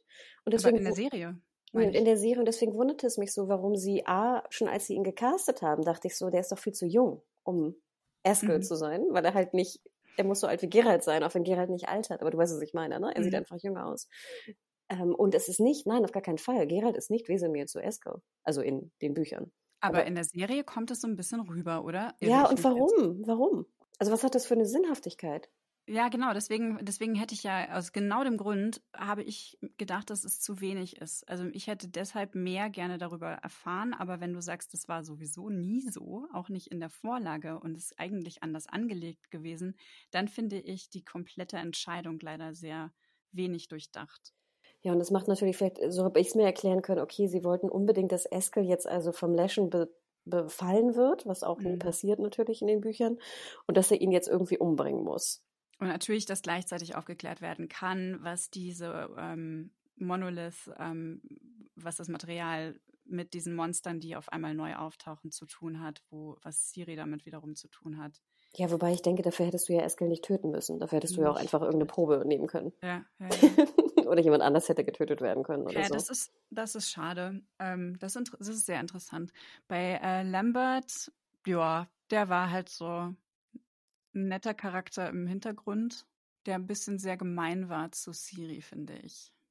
Fand ich auch. Und ich glaube, das sind die teilweise auch. Also nicht so gemeint wie hier in der Serie. Ich fand, sie waren sehr viel unsympathischer. Ich mochte die, die anderen Witcher, also gerade Lambert, mochte ich immer sehr gern in den Büchern und auch in den Games. Aber ich glaube, das vermischt sich bei mir alles so ein bisschen. Mhm. Ähm, das sind schon so, so, klar, das sind irgendwelche harten Dudes, aber ich fand, die waren auch immer sehr niedlich dann irgendwann zu Siri, was man hier ja auch dann teilweise auch merkte, ne? dass sie sie ja auch animiert haben, ne? zu kämpfen und ähnliches. Aber in sehr wenigen Momenten. Also die mhm. sind schon sehr hart zu ihr und ähm, der Einzige, der wirklich so ein bisschen Wärme ihr viel entgegenbringt, ist, ist Vesemir. Den ich sehr mag wiederum. Ach wow, okay. Ich kann dir aber auch schon sagen, und ich glaube, das ist auch kein Spoiler, diese ganze Geschichte, dass Siri zum Witcher werden soll, ist auch nicht Kanon. Das geht nicht. Also du kannst als Frau kein Witcher sein. Bumm. Das ist mir völlig egal, ich will das trotzdem. Nee, weil das finde ich, ich weiß nicht, ob das rüberkam, aber diese Kräuterprüfung, das ist sozusagen das Schlimmste, was dir widerfahren kann. Also wie gesagt, ich glaube, in den Büchern ist es so, dass neun von zehn Kindern dabei sterben. Ja, das äh, kam, fand ich, äh, kam absolut rüber und ich fand es auch interessant, weil das für mich so viele Parallelen hatte zu Jennifers Transformation, die ja auch die Mages durchmachen müssen und wenn sie dafür nicht geeignet sind, dann landen die als Aale in einem Teich. Elektroaale. Oder? Das ist doch. Auch kein ähm, Hochkanon. Oh. Sorry, ich glaube. Aber ich fand das schön. Also ich fand diese Analogie eigentlich ziemlich, äh, ziemlich cool, weil das auch so eine Ebenbürtigkeit suggeriert. Frage ist natürlich, ob das Sinn ergibt, dass die sich in irgendeiner Form ebenbürtig sind. Genau, also ich glaube jetzt, wie gesagt, nicht, dass wieder die Buchpuristen vorbeikommen. Oh Gott, ich begebe mich in so viel äh, heißes Wasser hier. Ich glaube, bei den Magierinnen ist es eine andere Art von Prüfung. Also das mit den mhm. Aalen, glaube ich, im Wasser auf jeden Fall nicht, sagen wir so. Aber du hast natürlich recht und das finde ich immer ganz spannend bei Witcher, ist, dass ja auch wenn du denkst, dass die Menschen vielleicht gut sind oder so, oder die Witcher vielleicht gut sind, sie sind ja auch nicht wirklich die Guten. Es gibt ja eigentlich kein Gut und Böse. Weil ich meine, mhm. ist, sind Witcher wirklich gut, wenn sie neun von zehn Kindern sterben lassen bei der Kräuterprüfung? Ja, aber ja? genau das ist ja die Frage, ne? Was ist ein Monster? Das ist ja die Frage, die vor beiden Staffeln im Endeffekt steht und in dieser jetzt ganz besonders auch im Trailer schon angekündigt wurde. Also genau das ist ja genau die Frage. Und äh, die betrifft natürlich nicht nur die Witcher, die betrifft auch die Menschen und ihr Verhalten. Und natürlich auch Siri, ne? Das fand ich eigentlich ganz schön in der ja. ersten Folge, dass ja hier Verena, eine Bruxa, also eigentlich eine Art Vampir, Siri fragt, ob sie nicht ein Monster sei. Und das fand ich wiederum eigentlich ganz schön, so der Rückbezug. Ja, und dieses Dilemma ist natürlich immer, oder diese moralische Hinterfragung auch, ist natürlich ein ganz, ganz starker äh, Bestandteil der, der Buchreihe und auch der, der Games natürlich. Also du kannst deinen Mann ja auch nochmal fragen, wie viele Quests hat er angenommen, wo er nachher dachte, so, hm, habe ich eigentlich das richtige Monster umgebracht? Oder hätte ich vor 40 Stunden in diesem kleinen Dorf irgendwo, oder zweite Tür links, hätte ich da nicht irgendwie den Questgeber eigentlich umbringen sollen und nicht irgendwie das Monster? Und das finde ich so schön auch wiederum in, in The Witcher in der Serie, weil genau das schon alles in der ersten Folge passiert. Genau diese Sachen sieht man alle in der ersten Folge. Deswegen finde ich es so, so cool, dass so viele Games-Logiken da wirklich berücksichtigt worden sind, auch wenn man sich gar nicht an die Games halten wollte, wie du vorhin ja schon gesagt hast, sondern sich davon eigentlich distanzieren wollte. Dafür haben sie sehr, sehr, sehr, sehr, sehr viel Games-Mechanik übernommen. Ja, wo mir das sehr aufgefallen ist und was ich sehr, sehr gut fand, jetzt werde ich mir die Serie immer sehr loben, dass du schon in der ersten Folge, Folge wahnsinnig viele von den Hexerzeichen siehst. Ich weiß nicht, ob dir das aufgefallen ist. Hast du begriffen nach der ersten Staffel, was Gerald eigentlich für Zeichen beherrscht und was nicht? Sehr gute Frage. Wenige. Also wenig habe ich das verstanden. Weil ich fand nämlich auch, dass es gar nicht rüberkam. Er benutzt nämlich so mal dieses Art, also diesen, diese Druckwelle, ne? Ich glaube, die benutzt er so mal, aber es ist ganz schnell und ganz komisch geschnitten, ja. irgendwo im Dunkel. Ich finde, das wird überhaupt nicht deutlich. Ja, das stimmt. Das kommt wenig rüber. Das macht er jetzt in der zweiten Staffel natürlich öfter. Mm. Und du siehst wirklich, du siehst, glaube ich, in der 201 schon drei Hexerzeichen. Also du siehst mhm. auch sein Schild, ne? also seine magische Schutzaura, die er da irgendwie mhm. hochgeben kann. Du siehst mit dem Kampf gegen Eskel, siehst du, dass er auch sein Schwert so erhitzen kann, ne? oder auch so einen Feuerstrahl äh, äh, abschicken kann. Du siehst, dass er auch so diese, er kann ja sein Pferd beruhigen zum Beispiel oder andere Leute ne, überzeugen. Axie ist das, glaube ich, so eine Art Jedi-Mind-Trick. Ne? Also du siehst diese Hexerzeichen und auch die Elixiere. Er trägt sie ja mit sich rum und dann das nimmt finde ich ja so cool. Das finde ich so cool. Und das ist halt natürlich komplette Games-Logik. Ne? Ja. Das ist auch sehr schön in den Games. Und das fand ich wirklich toll, dass sie das endlich auch mal hier so ein bisschen richtig rübergebracht haben und auch ein bisschen erklärt haben. Weil ich kenne auch viele, die im Witcher erste Staffel gesehen und dachten die ganze Zeit, was, warum sieht denn Geralt so komisch aus? Warum ist er denn so weiß und hat schwarze Augen? wirklich. ähm, und das fand ich wirklich, wirklich toll.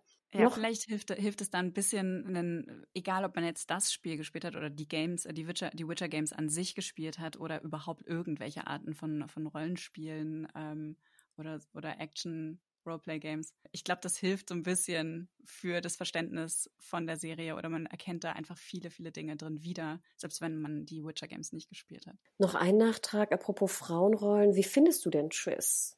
Das ist eine gute Frage. Die ist die habe ich jetzt äh, mehr in Erinnerung, dadurch, dass sie jetzt rote Haare hat, als äh, in der ersten Staffel, wo sie noch braune Haare hatte. Da fand ich sie ein bisschen blass. Hatte sie rote Haare in der zweiten? Jetzt so rötlicher zumindest. Also nicht richtig rot, aber die haben so geleuchtet im Licht. Also es ist auf jeden Fall deutlich rötlicher als in der ersten Staffel. Und ich finde die, ich mochte die jetzt als, ähm, als sie da in Kermorhen war, fand ich sie sehr interessant, aber ich bin mir immer noch nicht ganz so sicher, was eigentlich ihre Agenda ist und wo sie steht. Also witzig, dass du das sagst, mir gar nicht aufgefallen, dass die Haare röter sind, aber das war natürlich ein Punkt, den viele Buch- und auch vor allem Gamer und Gamerinnen äh, genervt haben, ne? dass sie braune Haare hatte und nicht ja. rote Haare, weil das schon ein, ein sehr bedeutsamer einfach Fakt in ihrer Beschreibung auch ist. Ich finde leider, dass die Schauspielerin, ich habe den Namen leider nicht notiert, nicht besonders gut spielt, leider. Es ist mir nicht aufgefallen, aber die ist mir insgesamt ist die nicht so unglaublich präsent. Also da sind andere andere Figuren deutlich präsenter. Wer mir zum Beispiel überhaupt nie mehr aus dem Kopf gegangen ist, ist Calante.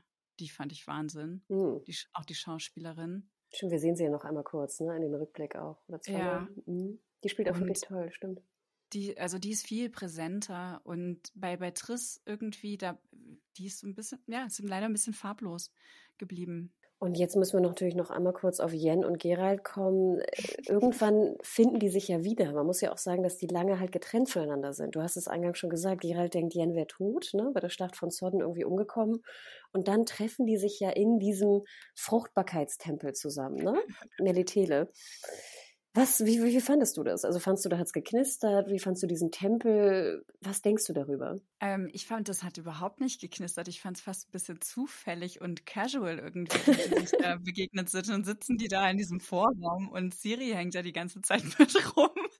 Also Knistern kann man das nicht nennen, würde ich sagen. Die kommen sich ja dann kurz ein bisschen näher, aber so richtig äh, Spannung ist da nicht und es passiert ja dann auch nichts. Allerdings muss man ja auch sagen, das hat, ähm, hat Yen die ganze Zeit Sachen, äh, also Dinge im Hinterkopf. Sie hat ja einen Plan und sie ist ja nicht zufällig dort aufgekreuzt. Also insofern mh, hm, ist es vielleicht auch äh, eine ganz clevere Entscheidung gewesen, das dabei zu belassen und diese kühle Distanz irgendwie ähm, rüberzubringen. Das fand ich auch ganz schön, genau wie du sagst, dass sie ja ihr Puls ne, ist sehr schnell, wo man ja auch sagen kann, ich kann ja auch aus Erregung einen hohen Puls mhm. haben. Ne? Also es muss ja jetzt nicht die, die Aufgabe. Er merkt es natürlich ja. sofort. Aber das fand ich auch ganz schön, dass es nochmal deutlich wurde, dass die Witcher das auch erkennen können. Ich weiß nicht, ob das schon klar war vorher. Das fand ich ganz schön. Mir war es nicht klar. Ich muss auch sagen, als die da in dem Raum sind und sich das erste Mal sehen, ist im Hintergrund so im Anschnitt so ganz dominant so ein Bett zu sehen. ich dachte auch so, okay, was wollt ihr mir damit sagen? Und dann, glaube ich, kommt Siri rein, ne? Und äh, ja, natürlich so, ah, Siri, wer bist denn du? Und so bla bla bla. Ich fand natürlich ein bisschen schade, ich weiß nicht, wie es dir da ging, die Locations, Militäre, ich fand, das sah jetzt nicht nach einem Fruchtbarkeitstempel drinnen aus für mich. Ich dachte auch ehrlich gesagt, das wäre so eine Ausbildungsstätte halt, aber in etwas freundlicher als Kaer Morhen. Ich dachte, es wäre einfach so mit einer großen Bibliothek und ähm, da lernen die jungen Menschen was. Ja. Also mir war das gar nicht so klar. Also kann man natürlich auch sehen. Ich glaube, wahrscheinlich hast du sogar recht. Also klar, Siri wird da natürlich ausgebildet. Und ich glaube, Gerald wurde da ja auch zum Teil ausgebildet. Ne? Mhm. Jetzt sehen wir Siri in der Ausbildung da gar nicht. Also der Teil ist auch viel, viel länger und größer, ne? normalerweise. Äh, jetzt ist sie ja gefühlt eine Nacht da, da ne? und länger auch nicht. Ähm, aber es ist natürlich, also ich fand vielleicht ja, Fruchtbarkeitstempel ist vielleicht eine falsche Beschreibung von mir, aber ich fand schon, sage ich mal, ein bisschen simpel, da jetzt einfach einen Gang zu nehmen und irgendwie drei Palmen in einen Blumentopf zu stecken mhm. und fünf Kerzen da irgendwie aufzutürmen. Ja, es war eine sehr lange Flucht, eine sehr lange Gangflucht mit sehr vielen ähm, Arches hintereinander. Und das war ja auch die einzige eigentlich dann Action-Szene, die wir sehen. Ne? Wir sehen noch den, den bösen Magier, den Firefucker. Ne? Ich nenne ihn immer Rizenze, habe ich ihn, glaube ich, genannt im Buch. Ich weiß keinen Plan, ob er so ausgesprochen wird. Das war, glaube ich, fast die einzige richtige Schwertkampfszene, oder? Die wir in der ganzen Staffel sehen. Ich muss das kurz nachdenken. Ich glaube, ja. Ähm, das war auf jeden Fall die erste, die mir bewusst aufgefallen ist als tatsächlicher Kampf. Weil er kämpft natürlich auch mit den Monstern, ne? Wir sehen diese Szene da draußen, die sehr schön ist mit, mit genau. Siri, wo, wo dieses, äh, einmal dieses Spinnenmonster, einmal dieses äh, mutierte Monster, dann das der Läschen. Mhm. Aber sag ich mal, wenn er richtig geil gegen Menschen kämpft, ist das, glaube ich, die einzige Szene, die so ein bisschen an den Schwerkampf, Schwerkampf der ersten Staffel rankommt. Weil die sich natürlich auch die ganze Zeit in Isolation befinden, beziehungsweise versuchen, möglichst niemandem zu begegnen. Also das ergibt schon Sinn, dass die, dass es vorher auch keine Kämpfe gibt, gegen wen auch. Aber ja, das ist tatsächlich die die erste große Kampfszene und das ist ja Folge, was ist das, sechs oder so? Mhm, ich glaube, krass. Ja, also da dachte ich mir auch schon, boah, also Jeske kommt ja auch sehr spät erst, taucht erst sehr spät auf, hat eigentlich mit Gerald wenig am Hut, hängt eigentlich mehr mit Jennifer dann rum, was mir aber gefallen mhm. hat, diese neue Kombination. Aber ich dachte mir so, das, was eigentlich, glaube ich, den meisten normalen Zuschauern, ne, oder ne, jetzt nicht Buch- oder Gaming-Zuschauern, äh, gefallen hat an der ersten Staffel, nämlich Jeske und auch die Schwertkämpfe boah, ich fand, die kamen ganz schön spät. Ich dachte mir so, uh, ne, Jungs, Mädels, ich glaube, das ist etwas, was Leute sehr gerne sehen wollen, und zwar früher. Mhm. Ja, das äh, kann ich, das denke ich auch. Aber ähm, irgendwie hat mir, hat mir das trotzdem besser gefallen als die erste Staffel. Also mir hat das insgesamt, war das für mich kohärenter so in der zweiten Staffel, auch trotz der weniger, wenigeren Kämpfe und ähm, und dieser Choreografien, also die ich in der ersten Staffel auch wirklich cool fand. Also mir hat es sehr gut gefallen, mir das anzuschauen. Und auch dieser Humor ist ja sehr viel zurückgeschraubter gewesen, den ich in der ersten Staffel so schön fand. Den gibt es jetzt in der zweiten auch nur noch viel dezenter. Also an sich nimmt sich The Witcher in der zweiten Staffel sehr viel ernster als in der ersten Staffel noch. Aber mich hat es nicht mehr gestört, weil ich jetzt schon in dieser Welt so drin war. Also ich glaube, die erste ist halt einfach eine wirklich der, der macht's an, die erste Staffel macht es einem sehr, sehr leicht einzusteigen. Und dann in der zweiten bleibt man dann auch drin. Also ich zumindest hatte dadurch, ich war drin und hatte auch Lust weiterzuschauen, obwohl viele Dinge gefehlt haben, die mir in der ersten so viel Freude gemacht haben. Ich habe das Gefühl gehabt, dass mir die zweite, dass ich mehr, noch mehr Spaß hatte. Also denkt immer dran, mhm. ich habe ja wahnsinnig viel Spaß ne, beim Schauen. Es gibt halt nur ganz, kritisiert nur gerne. es gibt einfach so, ich, ich weiß nicht, Vanessa, woran das liegt, aber es ist wirklich, es gibt, glaube ich, keine Minute vorbei bei Witcher, wo ich nicht mich über irgendwas aufrege. und bei Game of Thrones zum Beispiel war das nicht so. Genau. Und das, da fand ich nämlich auch, dass die Charaktere enger am Buch waren als hier. Und mit der Freiheit, die ich akzeptiere, ne, und ich auch mag öfter, ne, wir denken an Watchmen. Ich mag es, wenn du mhm. es anders machst und einen Remix machst. Aber hier bist du irgendwie in so einem Mittellimbo. Weißt du, du willst dich daran halten, du willst respektvoll sein, triffst aber Entscheidungen, die komplett das Gegenteil mhm. tun. Und das, glaube ich, stört mich so. Und deswegen bin ich immer so zwiegespalten. Ich, ich will Spaß haben, ich habe Freude an der Welt, ich mag viele, viele Dinge, die da vorkommen. Ich finde, Cavill ist immer noch super als Gerald. Oh ja. Und trotzdem merke ich, dass ich so wütend werde bei so vielen Punkten. Und ich will es gar nicht. Ich merke das wie mein Puls. Weißt du, wer, würde jemand das neben mir äh, spüren, würde mein Puls irgendwie auf 180 sein. Nicht aus Erregung, sondern aus Wut. Ähm, aber du hast recht, ich fand auch, dass die sehr gut runterflutschte. Und bis auf das Finale war ich eigentlich auch sehr glücklich. Also bis so Folge 6 bis 7 war ich eigentlich sehr happy. Und dann in 7, 8, wo, wo dann hier der Dämon äh, eigentlich überhand nahm, dachte ich so, oh nee, finde ich doof. Ja. Ja, das kann ich unterschreiben. Also ich hatte auch bis Folge 6 total viel Spaß. Wir hatten ja nur zur Voransicht sechs Folgen bekommen und mussten dann, mussten, konnten dann die übrigen zwei, äh, so wie alle anderen Menschen auch ähm, am Freitag dann schauen, am Release Day, am 17. Äh, habe ich auch sofort gemacht. Und ich war dann auch so ein bisschen so, oh, okay. Dann das war so ein Downer, ne? Ja, schon ein bisschen. Aber ich hatte trotzdem, also ich muss wirklich sagen, diese Staffel finde ich äh, noch mal besser als die erste. Ich freue mich auf die nächste Staffel. Ich hoffe, es wird jetzt keine Vater-Mutter-Kind-Story über so eine dysfunktionale Magierfamilie. Oh Gott, das klingt schon so schrecklich. Ich habe überhaupt keinen Bock drauf. Nein, auf keinen Fall, das wäre schrecklich. Ich möchte sehr viel mehr über die Elfen wissen. Ich habe voll Bock auf deren Welt. Ähm, ich mag deren Machtspiele total gerne. Ich möchte mehr wissen über, was gibt's noch? Über Nilfgaard. Der Twist, wir haben ja den Twist, den shocking Twist am Ende noch gar nicht erwähnt, Hannah. Ich wollte gerade sagen, was denkst du darüber? Also ja, wir haben erfahren, dass also die weiße Flamme, ne, eben hier von Emreis, ist also, wir sagen es jetzt, Spoiler, Spoiler, Spoiler. Der Igelmann. Genau, Siris vermisster Vater. Schade, dass er keine Igelform mehr hat. Das hat uns The Witcher jetzt versaut. Das wäre so viel witziger gewesen. Aber ähm, ich fand, also ähm, das fand ich einen super coolen Twist. Und auch, dass er das Baby der Elfenkönigin hat ermorden lassen, von dem wir erstmal gedacht haben, das wäre ein anderes Komplott gewesen. Äh, das fand ich, fand ich jetzt cool. Also da habe ich jetzt äh, wirklich große Lust drauf, herauszufinden, was eigentlich seine Agenda ist, wo, wieso er das macht. Ähm, was vielleicht auch schon im Vorfeld sein Plan gewesen ist. Also ich meine, hat er diese ganze Ehe, ist er die Ehe eingegangen, nur mit dem Ziel, dieses Kind äh, zu haben? Oder also ich habe so viele Fragen dazu. ich habe total Lust, das ähm, rauszufinden alles. Also ich kann dir sagen, dass, glaube ich, äh, Buchkennende die Hände in die Höhe ge geworfen haben und Nein gerufen haben bei der Szene. Oh. Würde ich jetzt mal vermuten. Also es ist wieder eine ganz starke Abweichung dann offenbar. Nein, es ist eine ganz, ganz starke äh, Vorwegnahme. Oh. Also diese Erkenntnis, glaube ich, ich, ich, erinnere mich nicht mehr, wo es ist, aber passiert, glaube ich, erst in Buch 5 oder so. Vielleicht rechnen die nicht damit, dass sie so viele Staffeln erzählen. Ach, also ich, ich meine, vielleicht. Okay. Obwohl, äh, jetzt wo du es sagst. Na gut, aber das ist also generell jetzt in der Timeline einfach eine sehr, sehr starke Vorwegnahme, gerade weil er es ja auch kundtut im ganzen Thronsaal. Er sagt es ja jetzt nicht irgendwie Frangilla Vigo, nein, er sagt es ja der ganzen Welt de facto. Und das ist schon sehr ungewöhnlich. Er hätte es ja auch einfach nur Kahir und Frangilla sagen können, zum Beispiel, weißt du? Ja, ja, ja. Und das ist einfach, und ich fand es leider auch ein bisschen schade, das wurde so sehr theatralisch, dramatisch inszeniert, weißt du? Bam, bam, bam. Hätte noch gefehlt, weißt du? Und so der Zoom ne, auf sein Gesicht war es ja fast. Das war wie in so einer Soap, weißt du? Ich fand, ich fand das genauso, genauso habe ich das empfunden und ich fand das auch völlig gerechtfertigt. nein, nein.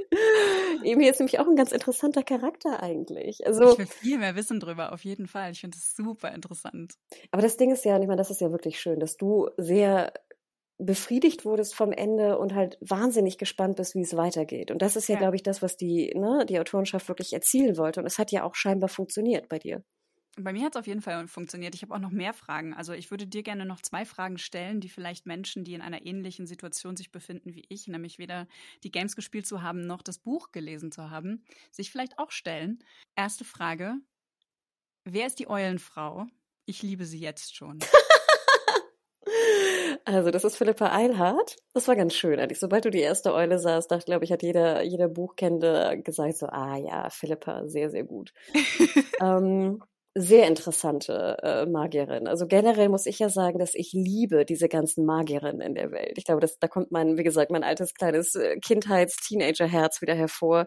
Ich liebe die Lodge of Sorceresses. Ich finde, es ist auch eines der schönsten Worte überhaupt. Kommt auch sehr, sehr stark in den Games vor. Die Games sind ja, also gerade Witcher 3 spielt ja eigentlich nach den Büchern so ein bisschen. Also das ist zeitlich bisschen anders. Also die, weißt du, die, die mhm. das ist zeitlich einfach ein bisschen. Wir sind jetzt also in der Buchgeschichte de facto und ähm, nee, Philippa Eilhardt ist ein super interessanter Charakter. Ich bin auch sehr froh, dass er, dass sie kam. Ich fand, sie kam sehr spät. Ich fand auch sehr, wen sie sehr gut getroffen haben, war Dijkstra. Das war sozusagen dieser sehr muskulöse Dude, den wir aus Outlander kennen. Der ist ja auch echt crazy. Und der spielt einfach gut. Also ich finde, das ja. fand ich so ein bisschen schade. Ich finde, du merkst so die unterschiedlichen Fähigkeiten der Schauspielenden. Ja. Und ich finde Dijkstra, wie gesagt, sorry, ich habe den Namen leider nicht drauf, gehört zu den besseren. Der ist, der ist auf jeden Fall super stark. Den habe ich mir auch, also der fällt mir jedes Mal auf, wenn er eine Szene hat, der eine krasse Körperlichkeit. Oh. Ich meine, der läuft die ganze Zeit natürlich auch immer halbnackt rum, aber diese Eitelkeit, die der an sich hat, ähm, die kommt dadurch sehr, sehr gut durch, finde ich. Man sieht ihn immer vor einem Spiegel, immer wie er seine Muskeln begutachtet. Interessanterweise sehen wir ihn dieses Mal die ganze Zeit halbnackt, während wir Henry Cavill nicht ein einziges Mal halbnackt sehen. Also vielleicht sollte da nochmal Aufmerksamkeit auf jemanden anders gelenkt werden. Ja, und das ist ein bisschen komisch. Selbst Jeske, glaube ich, sehen wir oben ohne, ne? Stimmt. Ja. Also wir sehen mehr Männer oben ohne als Frauen. Ja. Und ich, äh, das ist auch ein Punkt, der mir aufgefallen ist. Ich finde, dass diese Serie einen ganz starken weiblichen Blick hat. Also es gibt ja viel Theorien über ähm, den sogenannten Female Gaze und ich finde, dass diese Serie das ähm, sehr stark bedient. Und es scheint mir auch so, als auch, als ob das auch die Bücher täten von dem, was du erzählst. Also wie die, wie die Körper aufgenommen werden, wie die Regie quasi den Blick über über Körper führt und wie die inszeniert sind. Also ich meine, dass Henry Cavill mit wirklich Öl eingeschmiert auf einem Bett liegt, um damit er schwitzig ausschaut und solche Sachen.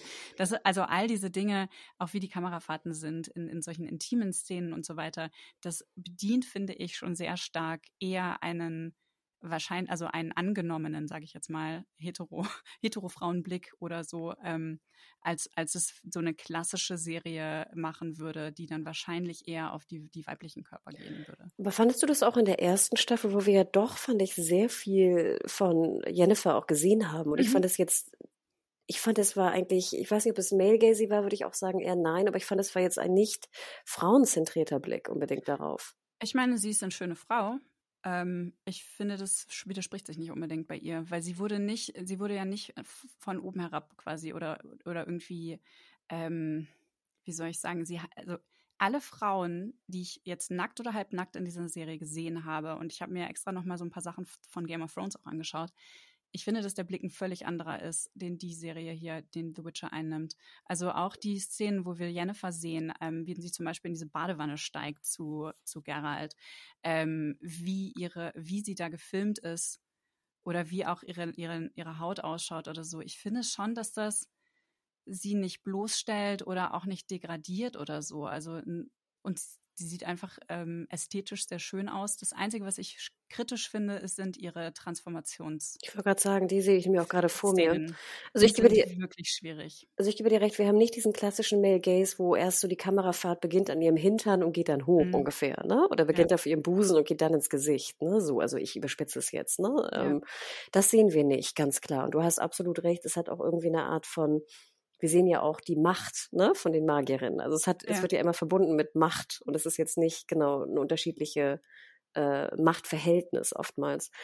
Wie gesagt, bei den Transformationen, das hat mich extrem gestört. Und das sind auch die, die ich jetzt, die sind so in mein Gehirn gebrannt irgendwie. Die verstehe ich auch einfach nicht. Also ich finde die, ich finde die insgesamt nicht gelungen. Auch die, also diese ganze Transformationsgeschichte, warum sie, ähm, warum sie schöner sein sollte, so, so nach einem ich weiß einfach nicht, was das bringen sollte. Das ist, das ist eine Kritik, die ich insgesamt an der Figur habe. Ich weiß nicht, ob das auch im Buch so angelegt ist, aber dieses, dieses, ähm, dieser Fokus auf, sie ist erst etwas und erst mächtig, wenn sie diese, diese, zu dieser wunderschönen, perfekten Frau wird, sozusagen, die sie offenbar vorher war sie irgendwie makelhaft, was halt, ja, also irgendwie finde ich das super schwierig. Aber das, Kurze Klammer, das ist echt ganz witzig, weil ich durfte ja einmal bei Bada Binge auch darüber reden und ich hätte das immer so verstanden in den Büchern. Also diese ganze Vorgeschichte von Jennifer ist kaum besprochen in den Büchern. Du erfährst mhm. sehr wenig von ihrer Vorgeschichte. Da wurde viel auch dazu jetzt geschrieben in der Serie. Und ich habe das immer so verstanden, dass die Transformation eigentlich gar keine physische Transformation mhm. ist, sondern äh, dass das meiste eigentlich, die schöne Jennifer, die wir sehen, sind eigentlich Zauber. Und dass die Jennifer darunter eigentlich immer noch irgendwie ein bisschen zu lange Nase hat und ein bisschen irgendwie krumm Mund oder irgendwas, was jetzt ihre Imperfektionen sind. Und ich glaube, den bisschen, ich weiß nicht, ob sie einen Buckel hatte oder nicht, ich glaube nicht. Also richtigen, also sorry, sagt man Buckel, ich weiß nicht, also eine, so extrem sah sie nicht aus, sage ich mal. Ähm, es geht um kleinere Verschönerungen, die sie auf jeden Fall mit einem Zauber macht. Und das Interessante ist, dass Gerald da auch hindurchblicken kann. Mhm. Und daran erinnere ich mich noch sehr gut an den Büchern. Ich weiß aber, dass ich das, glaube ich, auch so wiedergegeben habe bei der Binge. Und da war ein riesen Kommentar äh, hin und her von irgendwie, weiß nicht, 40 Kommentaren, wo manche das irgendwie anders im Buch gelesen haben. Deswegen also dafür auch gar keine Garantie. Aber es war zumindest, soweit kann ich mich erinnern, eine nicht so krasse physische Transformation, wie es hier in der Serie war, soweit ich mich erinnere. zumeist auch nicht so intensiv beschrieben, wenn dann vielleicht mhm. nur ein Nebensatz oder so. Super interessant, weil ich meine, es wird ja natürlich dieser, dieser Schmerz, den sie dafür auf sich nimmt, diese Pein, diese Folter, die das ja eigentlich ist, ähm, wird da total gut gezeigt. Aber ich finde, dass das auch gleichzeitig ein merkwürdiges Bild von Weiblichkeit irgendwie ähm, trans, transportiert. Also e, egal, also dieser ganze, allein dieser Stuhl, wie sie da sitzt, diese, diese oh, kriegen wir ja alle Ängste, ja, ja, Logo. Gynäkologische mhm, Eingriff. Ja. Also es ist alles einfach so so grauenvoll. ähm, ja, nee, diese Szene möchte ich gerne vergessen und, und werde es wahrscheinlich nicht mehr. Deswegen, ne? Also es ist interessant, dass du generell die Einstellung so siehst, aber ich gebe dir recht. Also zum Beispiel, ich mochte auch Jennifer jetzt in der zweiten Staffel sehr gern, weil ich finde immer, es war wirklich was Empowerndes dabei. Und ich fand auch ganz cool diese eine Szene und deswegen, ich fand es wirklich eine tolle Szene. Ich weiß, viele mögen sie nicht, aber wo sie keine Kräfte mehr hat und dann mhm. Jeskir befreit, indem sie so tut, als wäre sie betrunken und dann den, den, äh, den Magier da so anspuckt mit seinem eigenen Feuerfinger da. Ja. Ja, ich fand das toll. Also ich fand auch dadurch hat, hat sie einfach noch mal als Charakter viel bei mir gewonnen, als sie keine Kräfte mehr hatte, wie sie sich geschlagen hat, was sie getan hat, wie sie auch ihre, ihre Witz und ihre, ähm, ihre Klugheit eingesetzt hat und so. Also, und auch, dass man ihre Verletzlichkeit noch stärker wahrgenommen hat. Und das ist aber ganz interessant, weil ich glaube, Buch Jennifer, die Vorstellung, dass sie keine Kräfte mehr hat, ist unvorstellbar.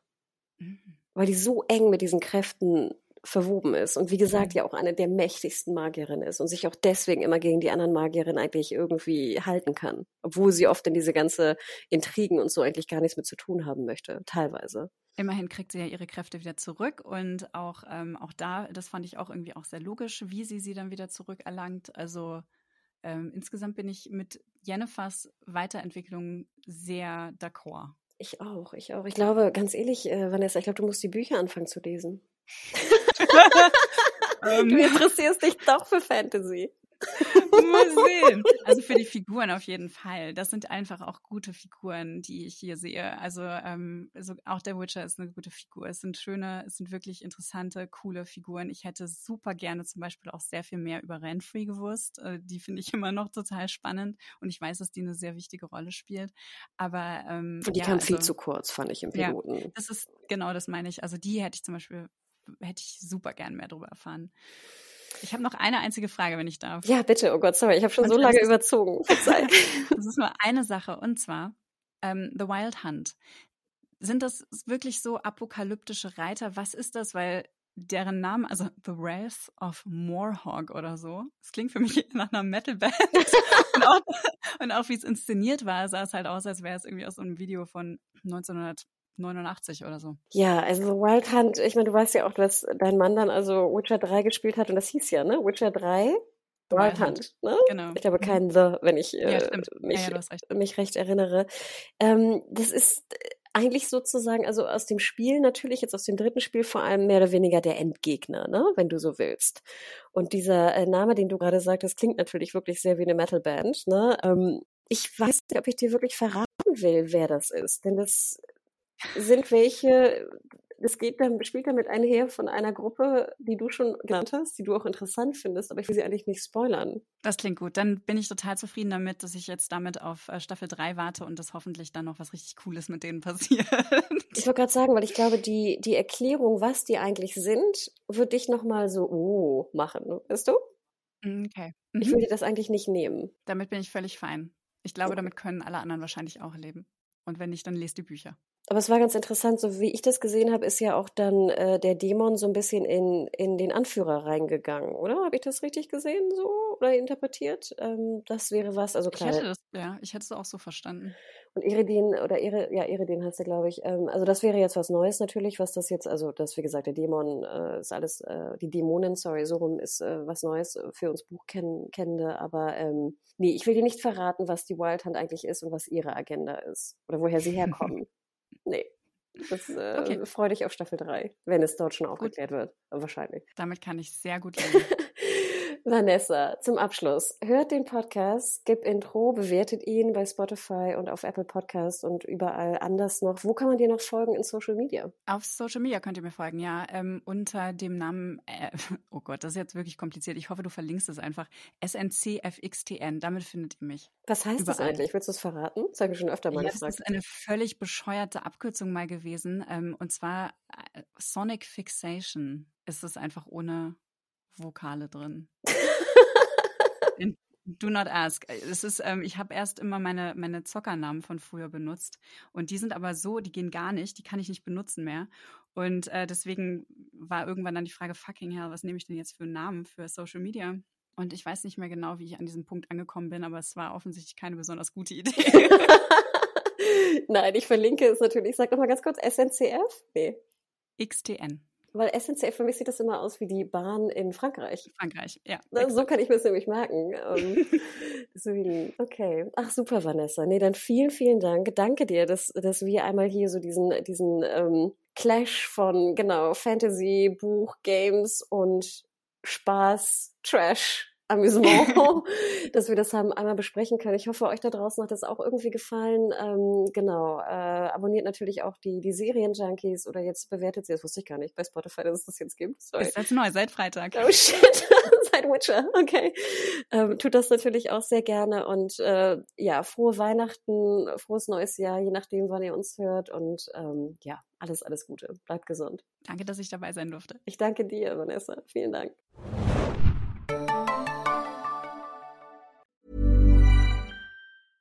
Ever catch yourself eating the same flavorless dinner three days in a row? Dreaming of something better? Well, HelloFresh is your guilt-free dream come true, baby. It's me, Kiki Palmer.